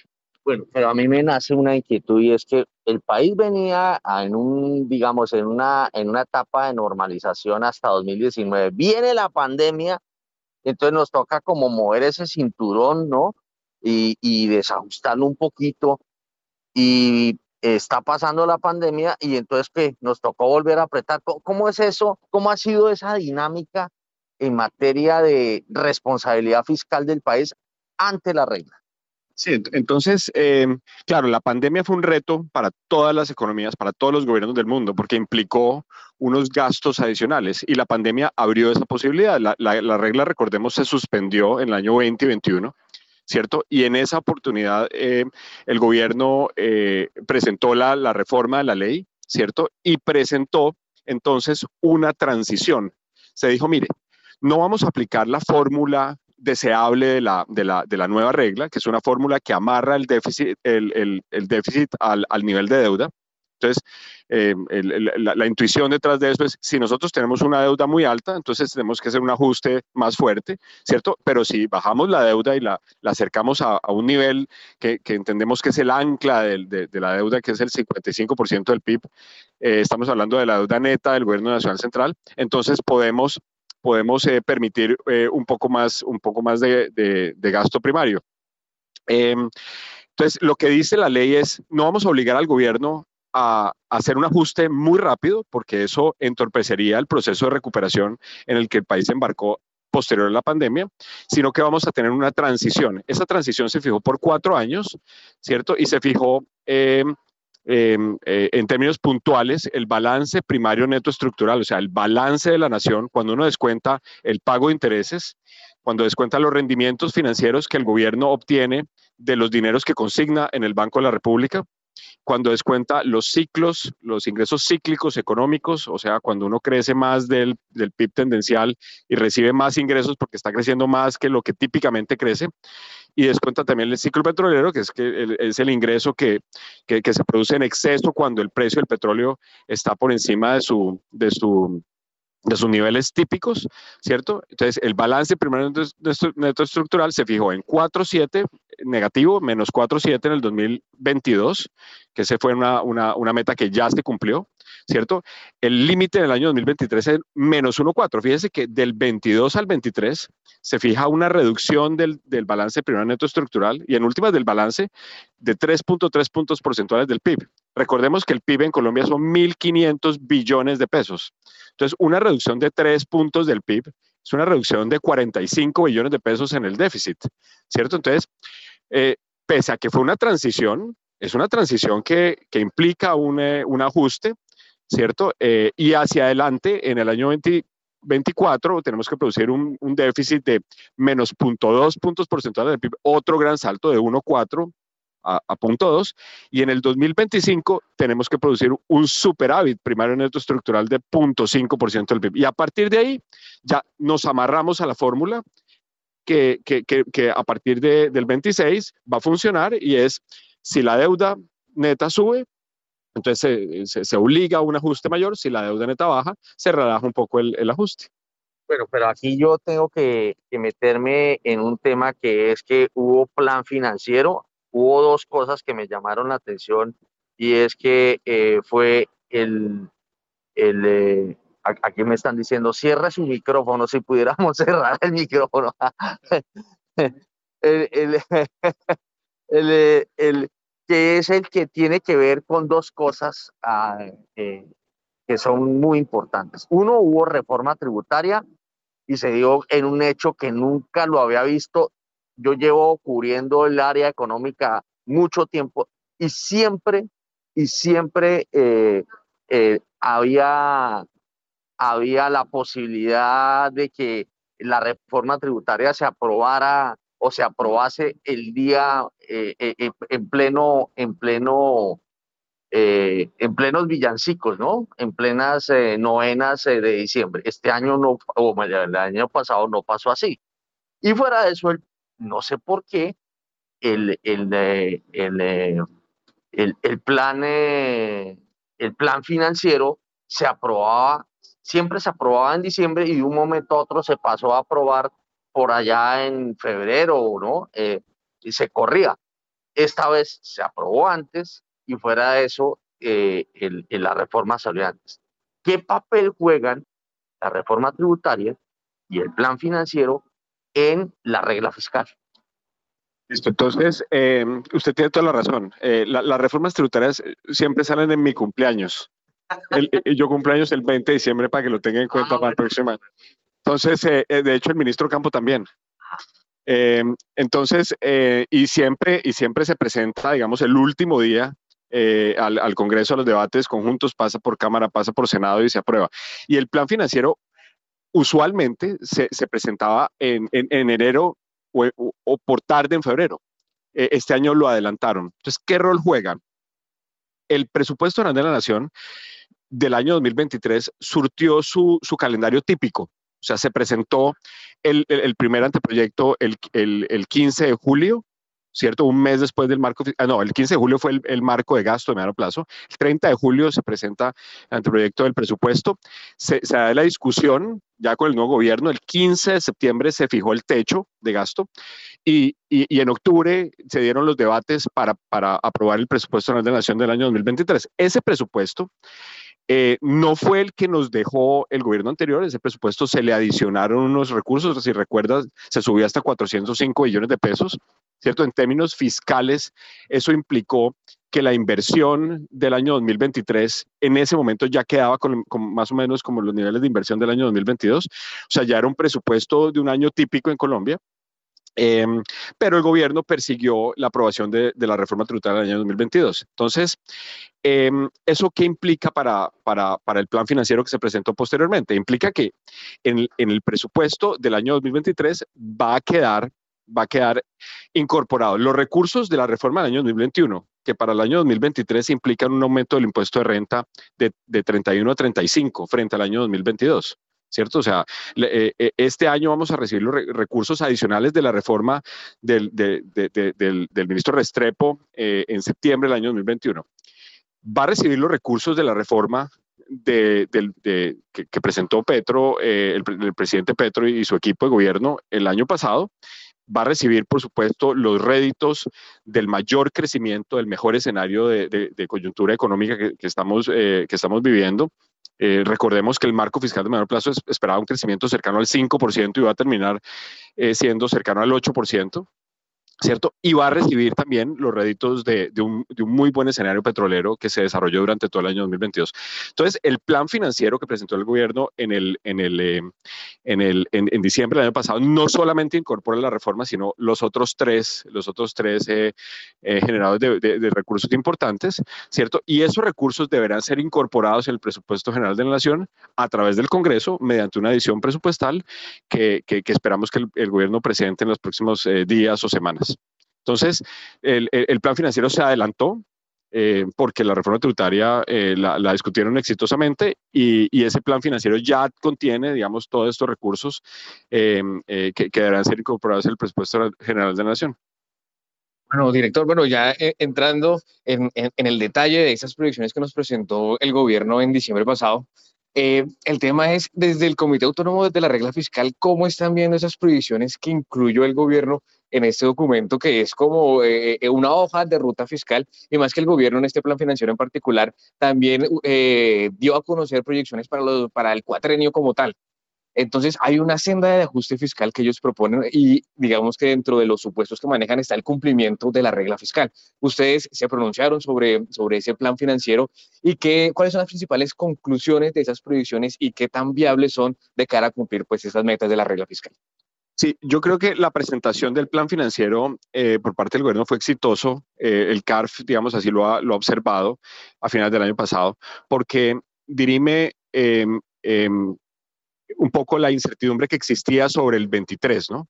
Eh, eh, como comentábamos antes, la regla exigía un ajuste importante entre el 22 y el 23 y, los analistas macroeconómicos estábamos pendientes eh, de, que, de, cómo el gobierno iba a incorporar los nuevos recursos y, y, el compromiso que iba a tener sobre la regla fiscal. Entonces, la regla fiscal se cumple el 23. Yo creo que se, se, se reduce, digamos, esa incertidumbre. De hecho, eh, hay, un, em, hay, un, eh, hay un sobrecumplimiento de la transición, no de la regla. Recordemos que la regla empieza a funcionar a partir del, 24, del, 20, del 26. El gobierno se compromete a generar un, un balance primario neto estructural de 1.1% del PIB, negativo, menos 1.1% del PIB, cuando el cuando el em, límite era menos 1.4%. ¿cierto? Ahora, si nosotros aplicáramos la, fórmula, nos daría un superávit primario estructural de 0,7.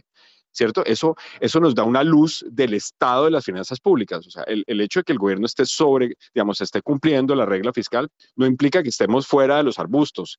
Eh, eh, eh, empezamos un camino para salir de los arbustos que es muy importante seguirlo ordenadamente y el gobierno pues se comprometió a, hacerlo y, y así lo programó. Y presenta un plan para el 24, 25 y 26 en el que, en el que cumple también con la regla fiscal y logra una reducción de la deuda neta de niveles cercanos al 60%, 59,6% del PIB en el año 2022, para reducirla a cerca del 56% en el año 2026. Fíjese que todavía no llegamos al 55, que es el ancla. ¿Cierto? Es el ancla que se estimó en el año 2021 que podía ser el nivel, digamos, aceptable para una economía como Colombia tener. Entonces, la tarea apenas empieza, ¿cierto? Es una tarea ordenada y, vamos a, obviamente, estar pendientes de los hitos de política fiscal que, continúan para, pues revisar, digamos, que, sigamos cumpliéndola y que hagamos esa, transición hacia, hacia un escenario fiscal eh, eh, pues más sostenible. Bueno, hay que empezar por decir una cosa y es que cuando se habla de CARF, eh, ese, ese CARF es el Comité Autónomo de la Regla Fiscal, para que nuestros oyentes lo tengan eh, eh, muy pendiente. Aquí ya me mandaron una pregunta, pero esa la voy a hacer ahorita más adelante porque ya empiezan, en el mercado empiezan a, a salir inquietudes pero yo tengo una inquietud eh, grande y quiero más que una inquietud eh, que me resuelva la inquietud, es como una visión. El, el, la gente empezó a decir, oye, pero ¿por qué el precio del dólar empezó a caer? Eh, esto, ¿Por qué nos están viendo de manera diferente si el año pasado, hacia octubre, eso se, se enloqueció y el precio del dólar llegó a estar por encima de los 5 mil pesos?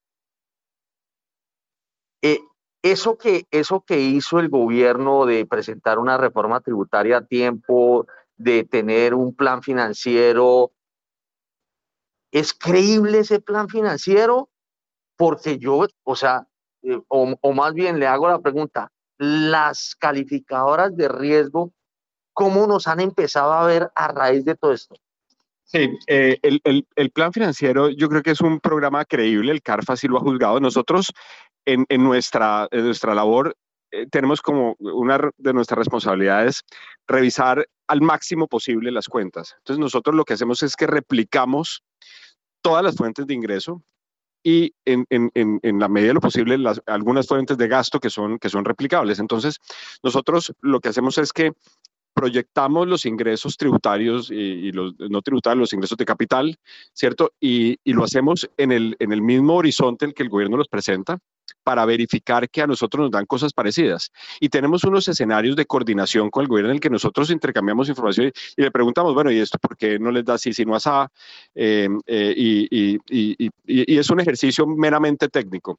Y una de las, una de las cosas que el, Comité Autónomo de la Regla Fiscal, su dirección técnica hace, es poner a disposición del público esos análisis, esos cálculos en nuestra página web que es www.carf.gov.co. Nosotros publicamos un documento técnico en el que mostramos por qué a nosotros las cifras nos dan eh, similares a las del gobierno. No necesariamente nos dan exactas. Em, por ejemplo, cuando nosotros eh, em, replicamos los posibles, los potenciales ingresos del gobierno em, del año 2023, nos daba una diferencia como de 2 billones de pesos. Eh, nos daba a nosotros un poco más que al gobierno mismo. Y entonces fui, uno, vamos y le preguntamos al gobierno, bueno, ¿por, qué ustedes eh, eh, en, el, en el plan financiero del marco fiscal de Mayor Plaza en junio incorporaban 8 billones de gestión y activación de la DIAN, por ejemplo, y ahora están comprobando cerca de 6 billones de, de gestión y activación? Entonces nos contestaban, no, lo que pasa es que la actividad económica del año 2022 tuvo una dinámica eh, tan, diferente que implicó eh, unos, unos, unos pagos de autorretenciones en la fuente por parte de empresas que implican que las empresas van a tener un saldo a favor, algunas empresas van a tener un saldo a favor que, que implican un descuento de sus impuestos en el año 2023. Entonces, vamos al, al, al detalle, digamos, de cada uno de los rubros del, del ingreso. Y en el, en el, por el lado del gasto vemos, por ejemplo, el pago de intereses. Nosotros ya tenemos nuestros modelos propios para para calcular cuánto es eh, la, la, erogación por, intereses de la nación, dado el perfil de deuda, dado lo que la información que, se conoce. Entonces, em, la credibilidad es una cosa que se construye poco a poco. ¿Cierto? Y esta es una regla fiscal que es, es más nueva y nos toca dar el, el, el proceso de, de, generar esa credibilidad alrededor del cumplimiento de esta regla fiscal. Yo creo que los dos gobiernos que la han, que han tenido que eh, manejar, que son el gobierno final del gobierno Duque, principios del gobierno Petro, eh, hasta ahora, digamos, han, han tenido una apertura total con la información y, y eso redunda en la credibilidad de la regla. Eh, pero, pero las calificadoras. Las calificadoras. A nosotros nos visitan eh, frecuentemente las calificadoras. Las calificadoras, los analistas macroeconómicos que están en el circuito, digamos, de, eh, saben que cada vez que vienen, pues se, reúnen con todos y nosotros hemos entrado en ese circuito. Como nosotros los vemos, es em, un poco eh, consistente con sus, con sus declaraciones, eh, están pendientes de la situación, eh, por ahora, digamos, creen en las cifras, creen que el, el, el, plan del gobierno es, es, sostenible. Em, pero ya sus dictámenes pues los, los comunicarán ellos. nosotros los atendemos, les mostramos las cifras, ellos nos hacen preguntas, nos hacen preguntas difíciles, se las tratamos de contestar, pero obviamente cada cual en su rol. El gobierno trata de convencerlos, nosotros tratamos es de mostrarles las cifras que nosotros hacemos. Yo diría... ¿Y podemos ser optimistas de que algún día recuperemos el grado de inversión o eso mejor ni lo pensemos? Yo creo que tenemos que, tenemos que em, em, seguir trabajando por eso. Eh, sin duda, sin duda es, es un objetivo. Em, hay, hay preguntas, por ejemplo, el 55% neto de la deuda del Gobierno Nacional Central es suficiente para, para retomar eh, la calificación, la, la, calificación de inversión.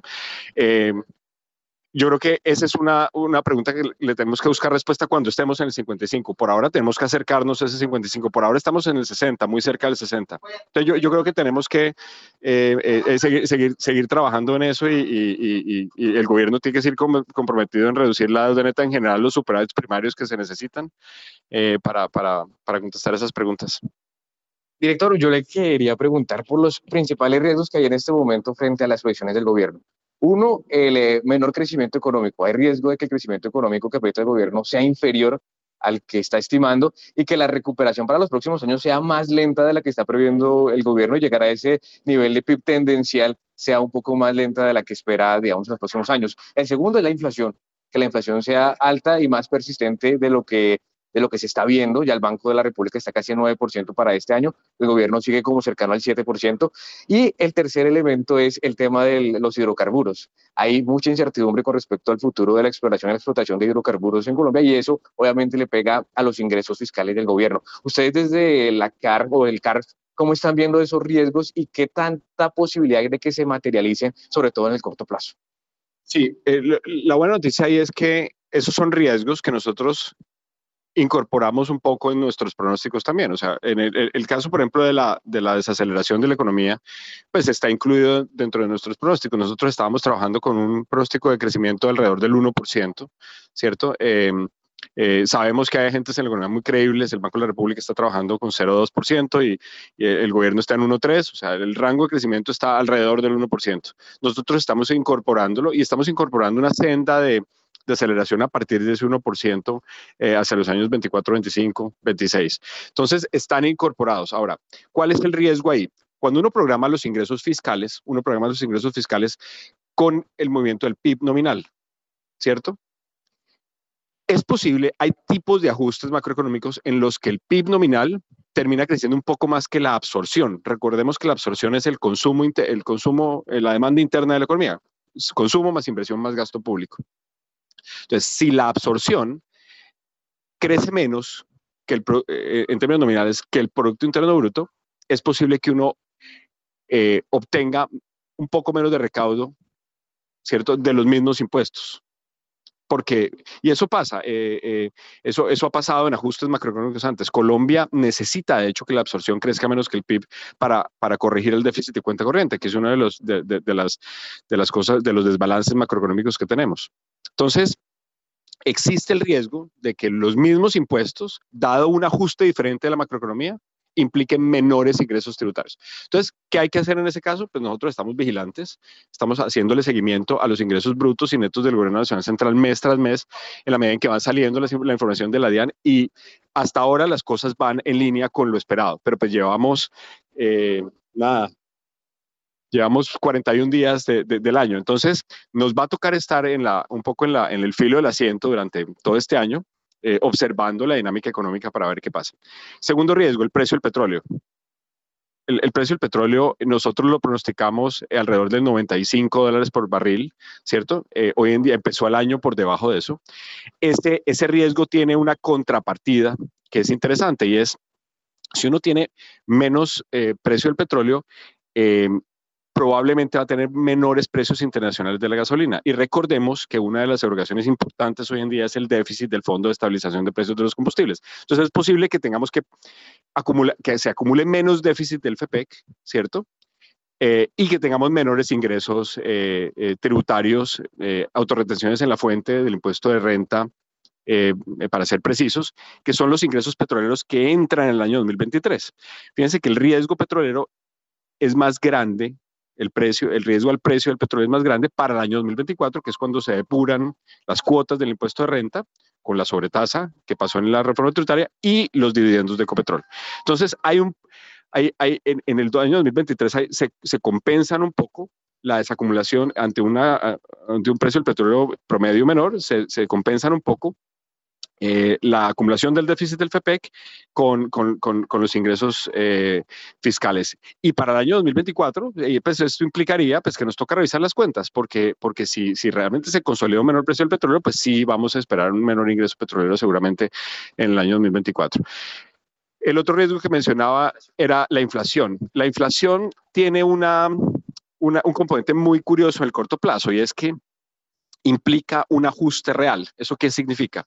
Como el presupuesto de la nación está fijado en términos nominales, ¿cierto? Si hay una sorpresa inflacionaria, pues el, presupuesto general de la nación no se va a volver a abrir, generalmente no se vuelve a abrir, o sea, si ya es muy grave, seguramente pues puede haber una, revisión del presupuesto de la nación, pero eso implica una ley del Congreso y ustedes saben lo que implica, digamos, eso, eso es complicado.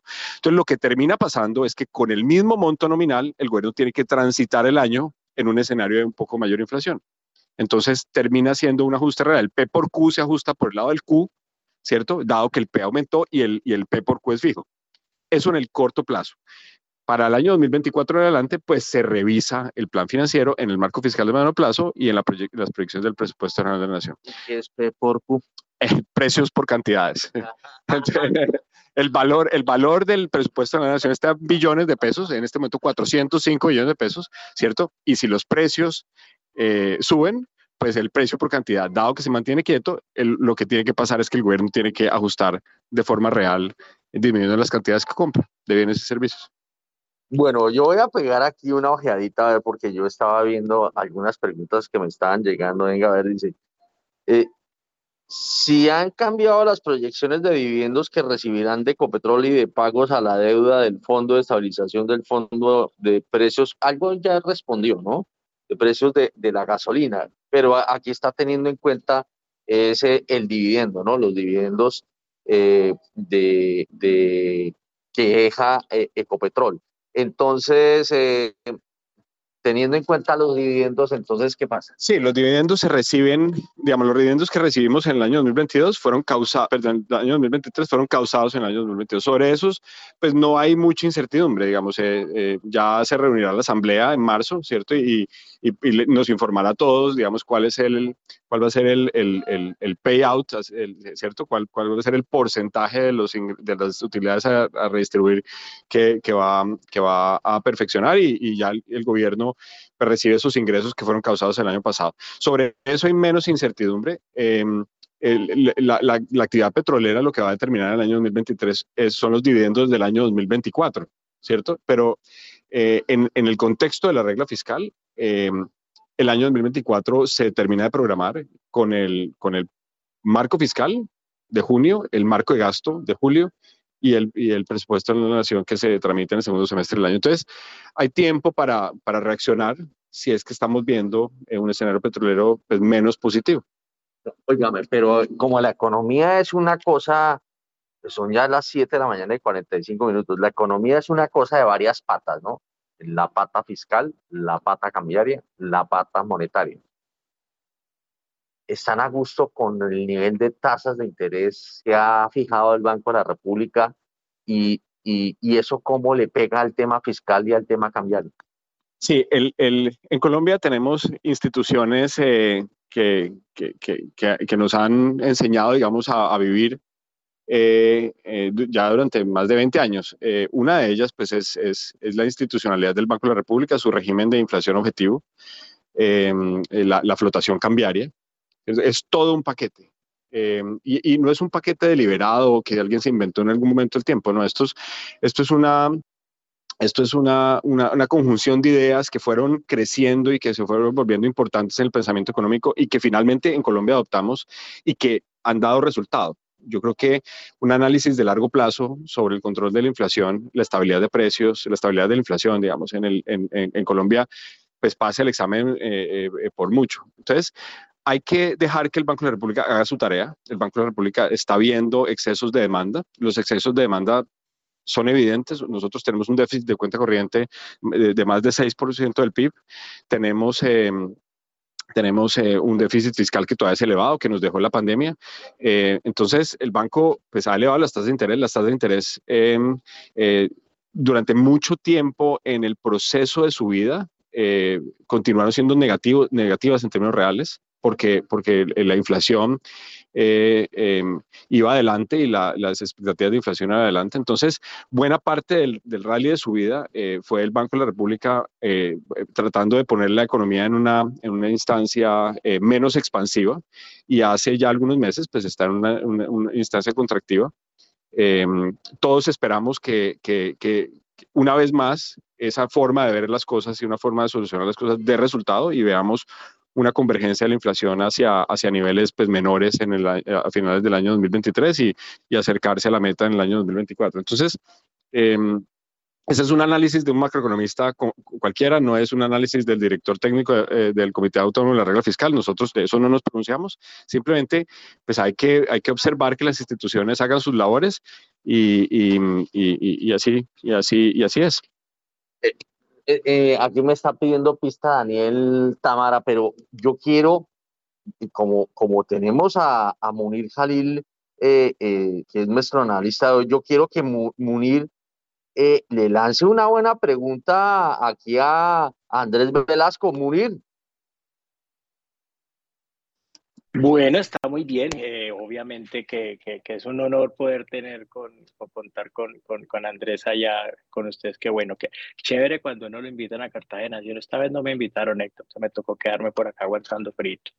Andrés, yo, yo quería aprovechar entonces para, para preguntarle de pronto un poquito si a la luz del comité, eh, si tuvieran alguna opinión, obviamente para pensar en impacto fiscal de eso, qué consecuencias debería a una de las tantas reformas que se van a presentar, como lo es la, la, la, reforma pensional en Colombia y el impacto que podría tener eso a la luz de pues, la, la misma capacidad de financiamiento del gobierno, si llegase a aprobarse las condiciones en que está. Hola, Munir. Un, un saludo, hermano. Eh, pues mira, el, el, comité obviamente está esperando a que, a que se presente formalmente la reforma pensional.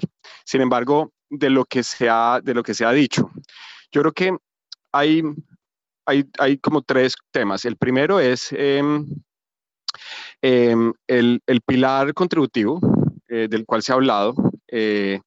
Eh, eh, y, y, el cual eh, en su primera versión se habló de hasta cuatro salarios mínimos, ¿cierto? Es, es un pilar que implicaría una, una, unas transferencias eh, de, lo, de, las contribuciones eh, sociales hacia el, el, régimen público, ¿cierto? Y ahí, digamos, la, la, la, la pregunta que, que, surge es, ¿qué va a hacer el régimen público con esas transferencias? ¿Va, va eh, a acumularlas como el sector privado?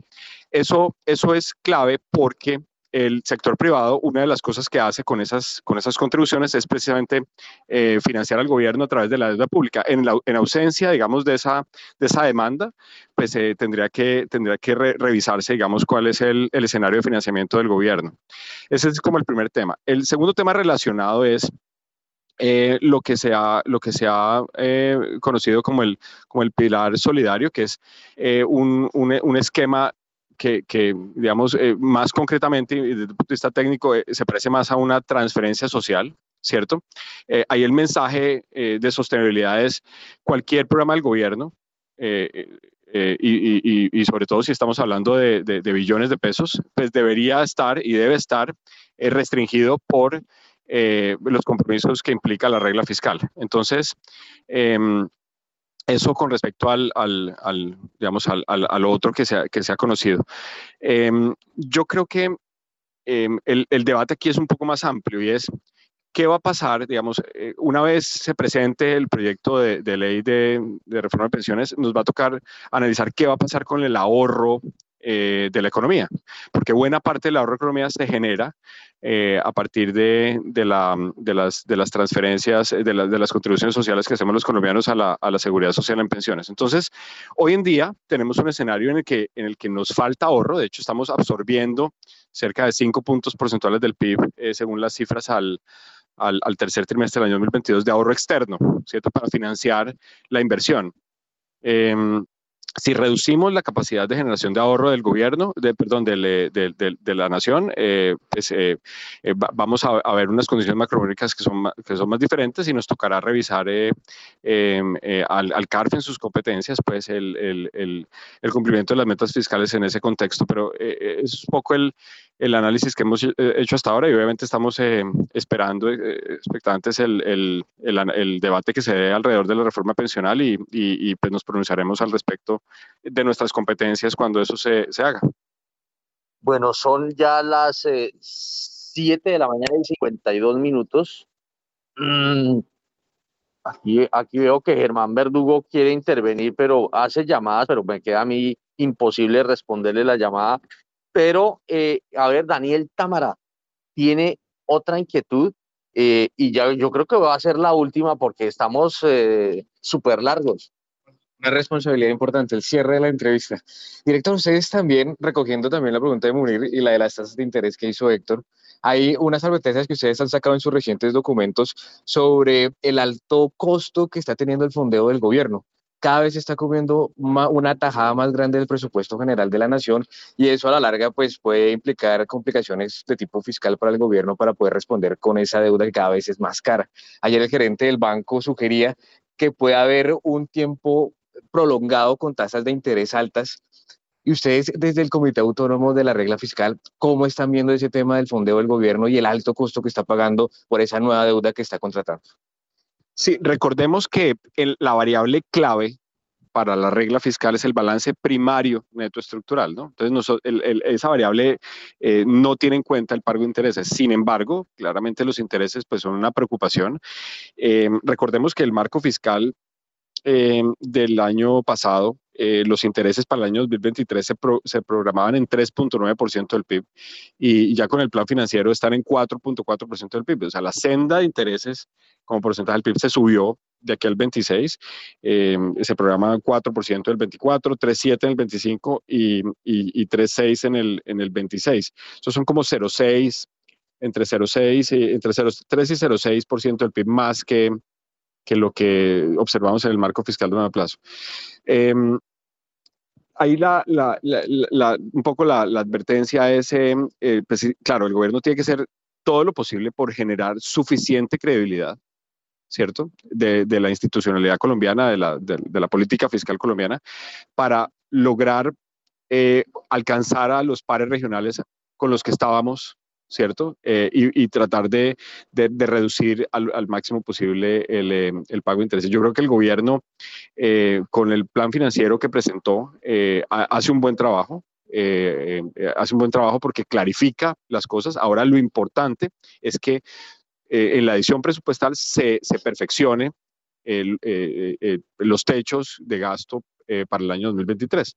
el gobierno nacional en estos días o en estas semanas eh, le va a presentar al país el, proyecto de adición presupuestal. Lo importante es que eh, cuando lo haga se mantenga dentro de los límites eh, a los cuales se comprometió con el plan financiero que presentó en diciembre, en diciembre pasado. Eso es lo importante, que genere la reducción del déficit que, que, que, todos estamos esperando, del, del 5,5% del PIB al 3,8% en el año 2023, que genere el balance primario eh, eh, con el que se comprometió del 0.6% del PIB en el año 2023. Esas son las ideas eh, y esos son los números, digamos, que, que nos mostró en diciembre y que generaron un, un mejor ambiente que, se ha, que se ha visto en, las tasas de interés y se ha visto en la tasa de cambio también em, a principios de este año.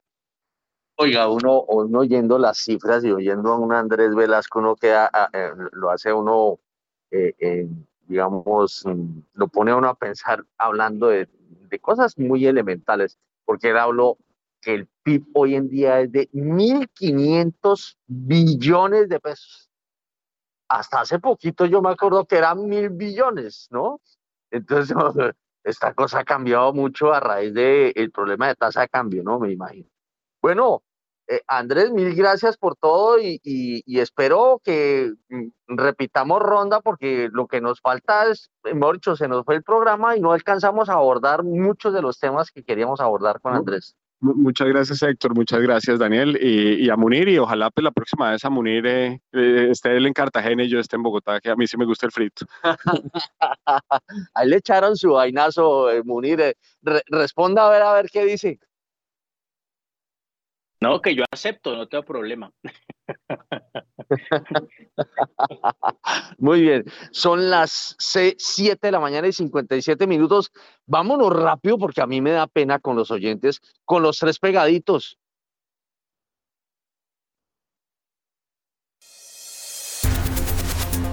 En primera página radio, el informe de las monedas.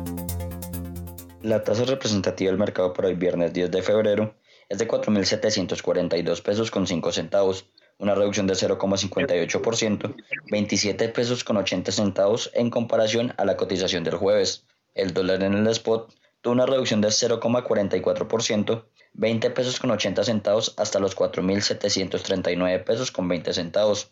Entre tanto, el next day tuvo un aumento de 0,02% frente al cierre en el spot quedando en 4.740 pesos.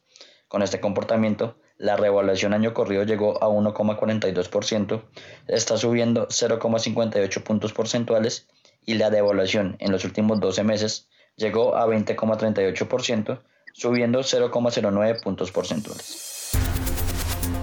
¿Cómo andan las tasas de interés? En primera página radio. La tasa interbancaria para hoy es de 12,78%, subió un punto básico frente a la tasa vigente del jueves los tras convencimiento en julio de 2024 bajaron 20 puntos básicos a 11,21%.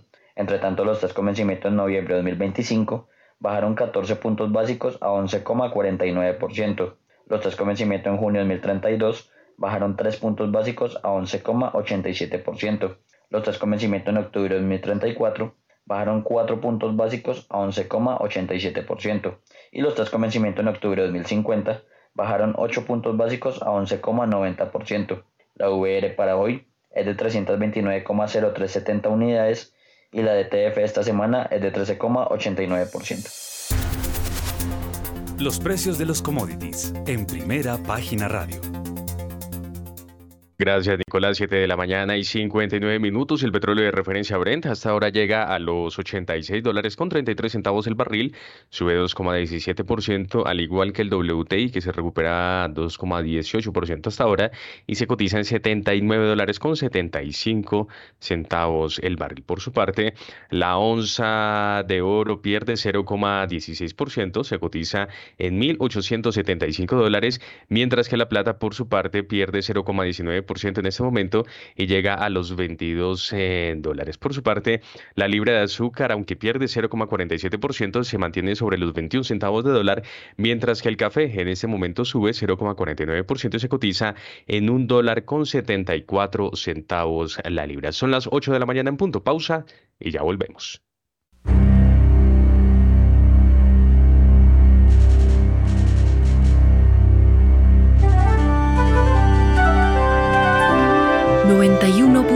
91.9 Javeriana Estéreo, Bogotá. HJKZ. Sin fronteras.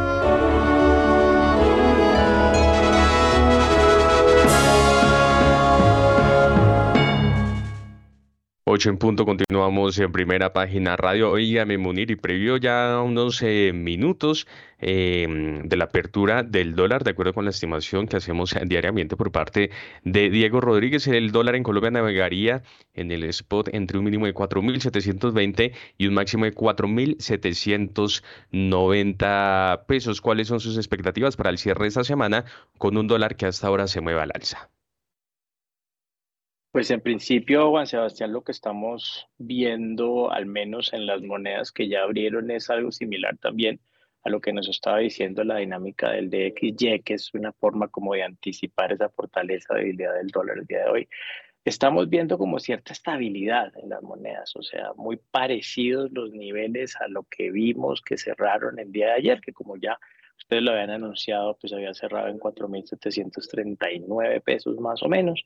Entonces, yo diría, tiene mucho sentido ese rango de pues, tenerlo más o menos simétrico, un poco hacia abajo, un poco hacia arriba, porque la jornada, por lo menos por ahora, en lo que compete a los datos externos, pues sí se ve que va a estar como muy planita. Entonces, no debería ser un día de mucha volatilidad y sea pues el movimiento pues eh, arranca ya, de usted ya creo que ya pueden dar, voy, a hacer el bailazo yo, entonces arranca con 4.745 pesos la apertura, se sube unos 5 pesitos con respecto al cierre de ayer.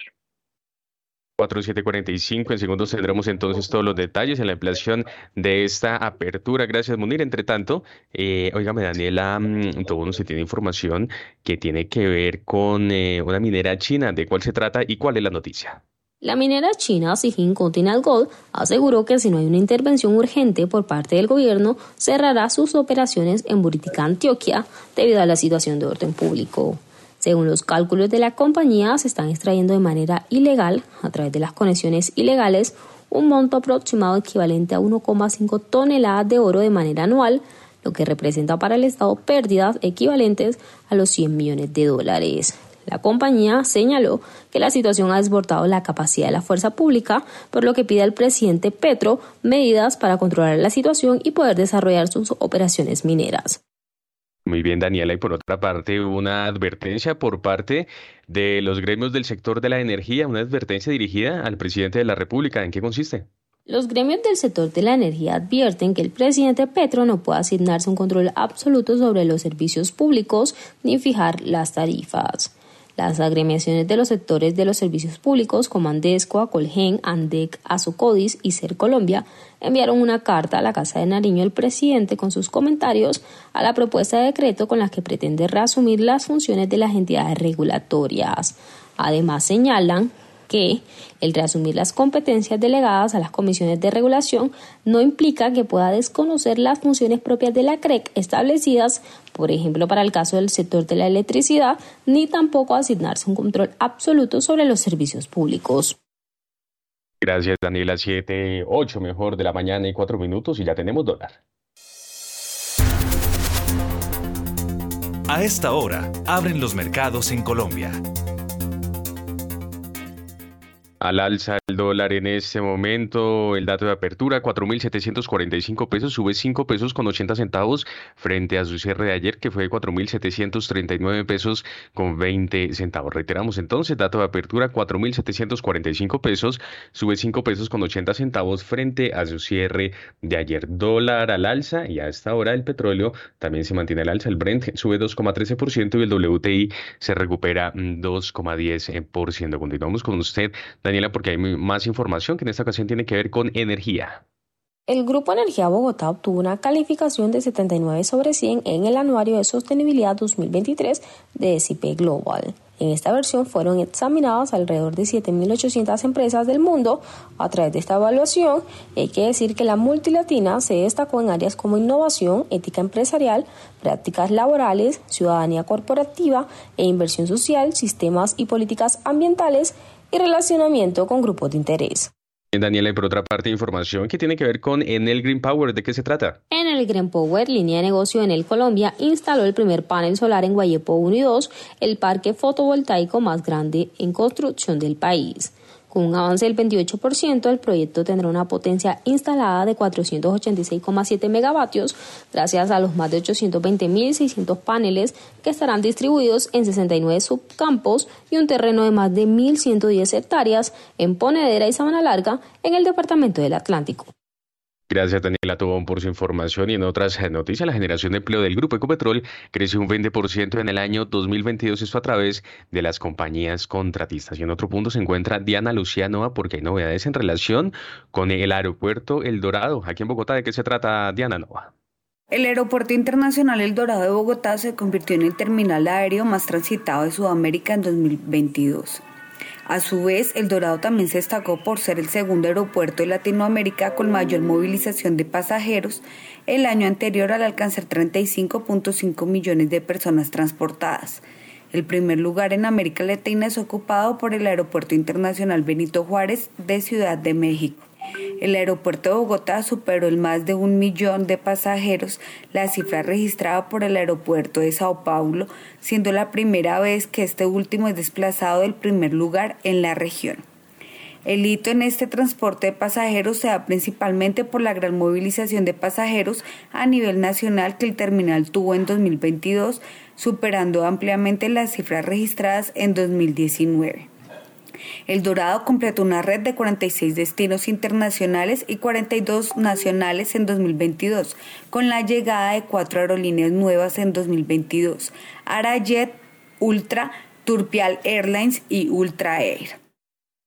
Gracias, Diana. Diana, y es que en este momento el, dólar se mueve sobre los 4.750 pesos en promedio, se ha cotizado en 4.749 pesos con 43 centavos, tocando un mínimo de 4.745 pesos y un máximo de 4.750 pesos. Se han transado 2 millones de dólares en 11 operaciones y se confirmó por su parte el subsidio de Colombia Mayor en la reforma personal. ¿De cuánto será? Los detalles con Leo Gómez.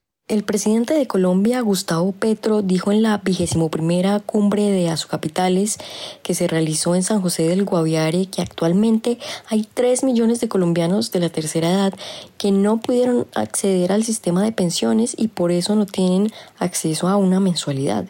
De ahí su propuesta de pilares que permitiría entregarles a cada uno de ellos una cuota. Ahora, el monto entregado dependería del salario mínimo establecido para el año que entra en vigor. En 2023 el salario mínimo es de 1.300.000 con el subsidio al transporte. Sin el subsidio es de 1.160.000. Es decir, que se estarían entregando 580.000 pesos por cada colombiano que no ha tenido acceso a una pensión. Muy bien, gracias eh, Leo. Ya son las 8 de la mañana y 8 minutos y de esa manera llegamos entonces al final de esta emisión. Ustedes muchas gracias por haber estado con nosotros. A Daniel Escobar, Juan Camilo Rojas, José Miguel Santamaría, Munir Jalil y Andrés Velasco, nuestros invitados el día de hoy. Héctor Hernández en la dirección y en la presentación quien les habla Juan Sebastián Ortiz. Los invitamos a que continúen en Javerian Estéreo. Ya llega Mañanas sin Fronteras. Nos encontramos el próximo lunes desde las 6 de la mañana en Primera Página Radio. Que tengan todos ustedes un fin de semana.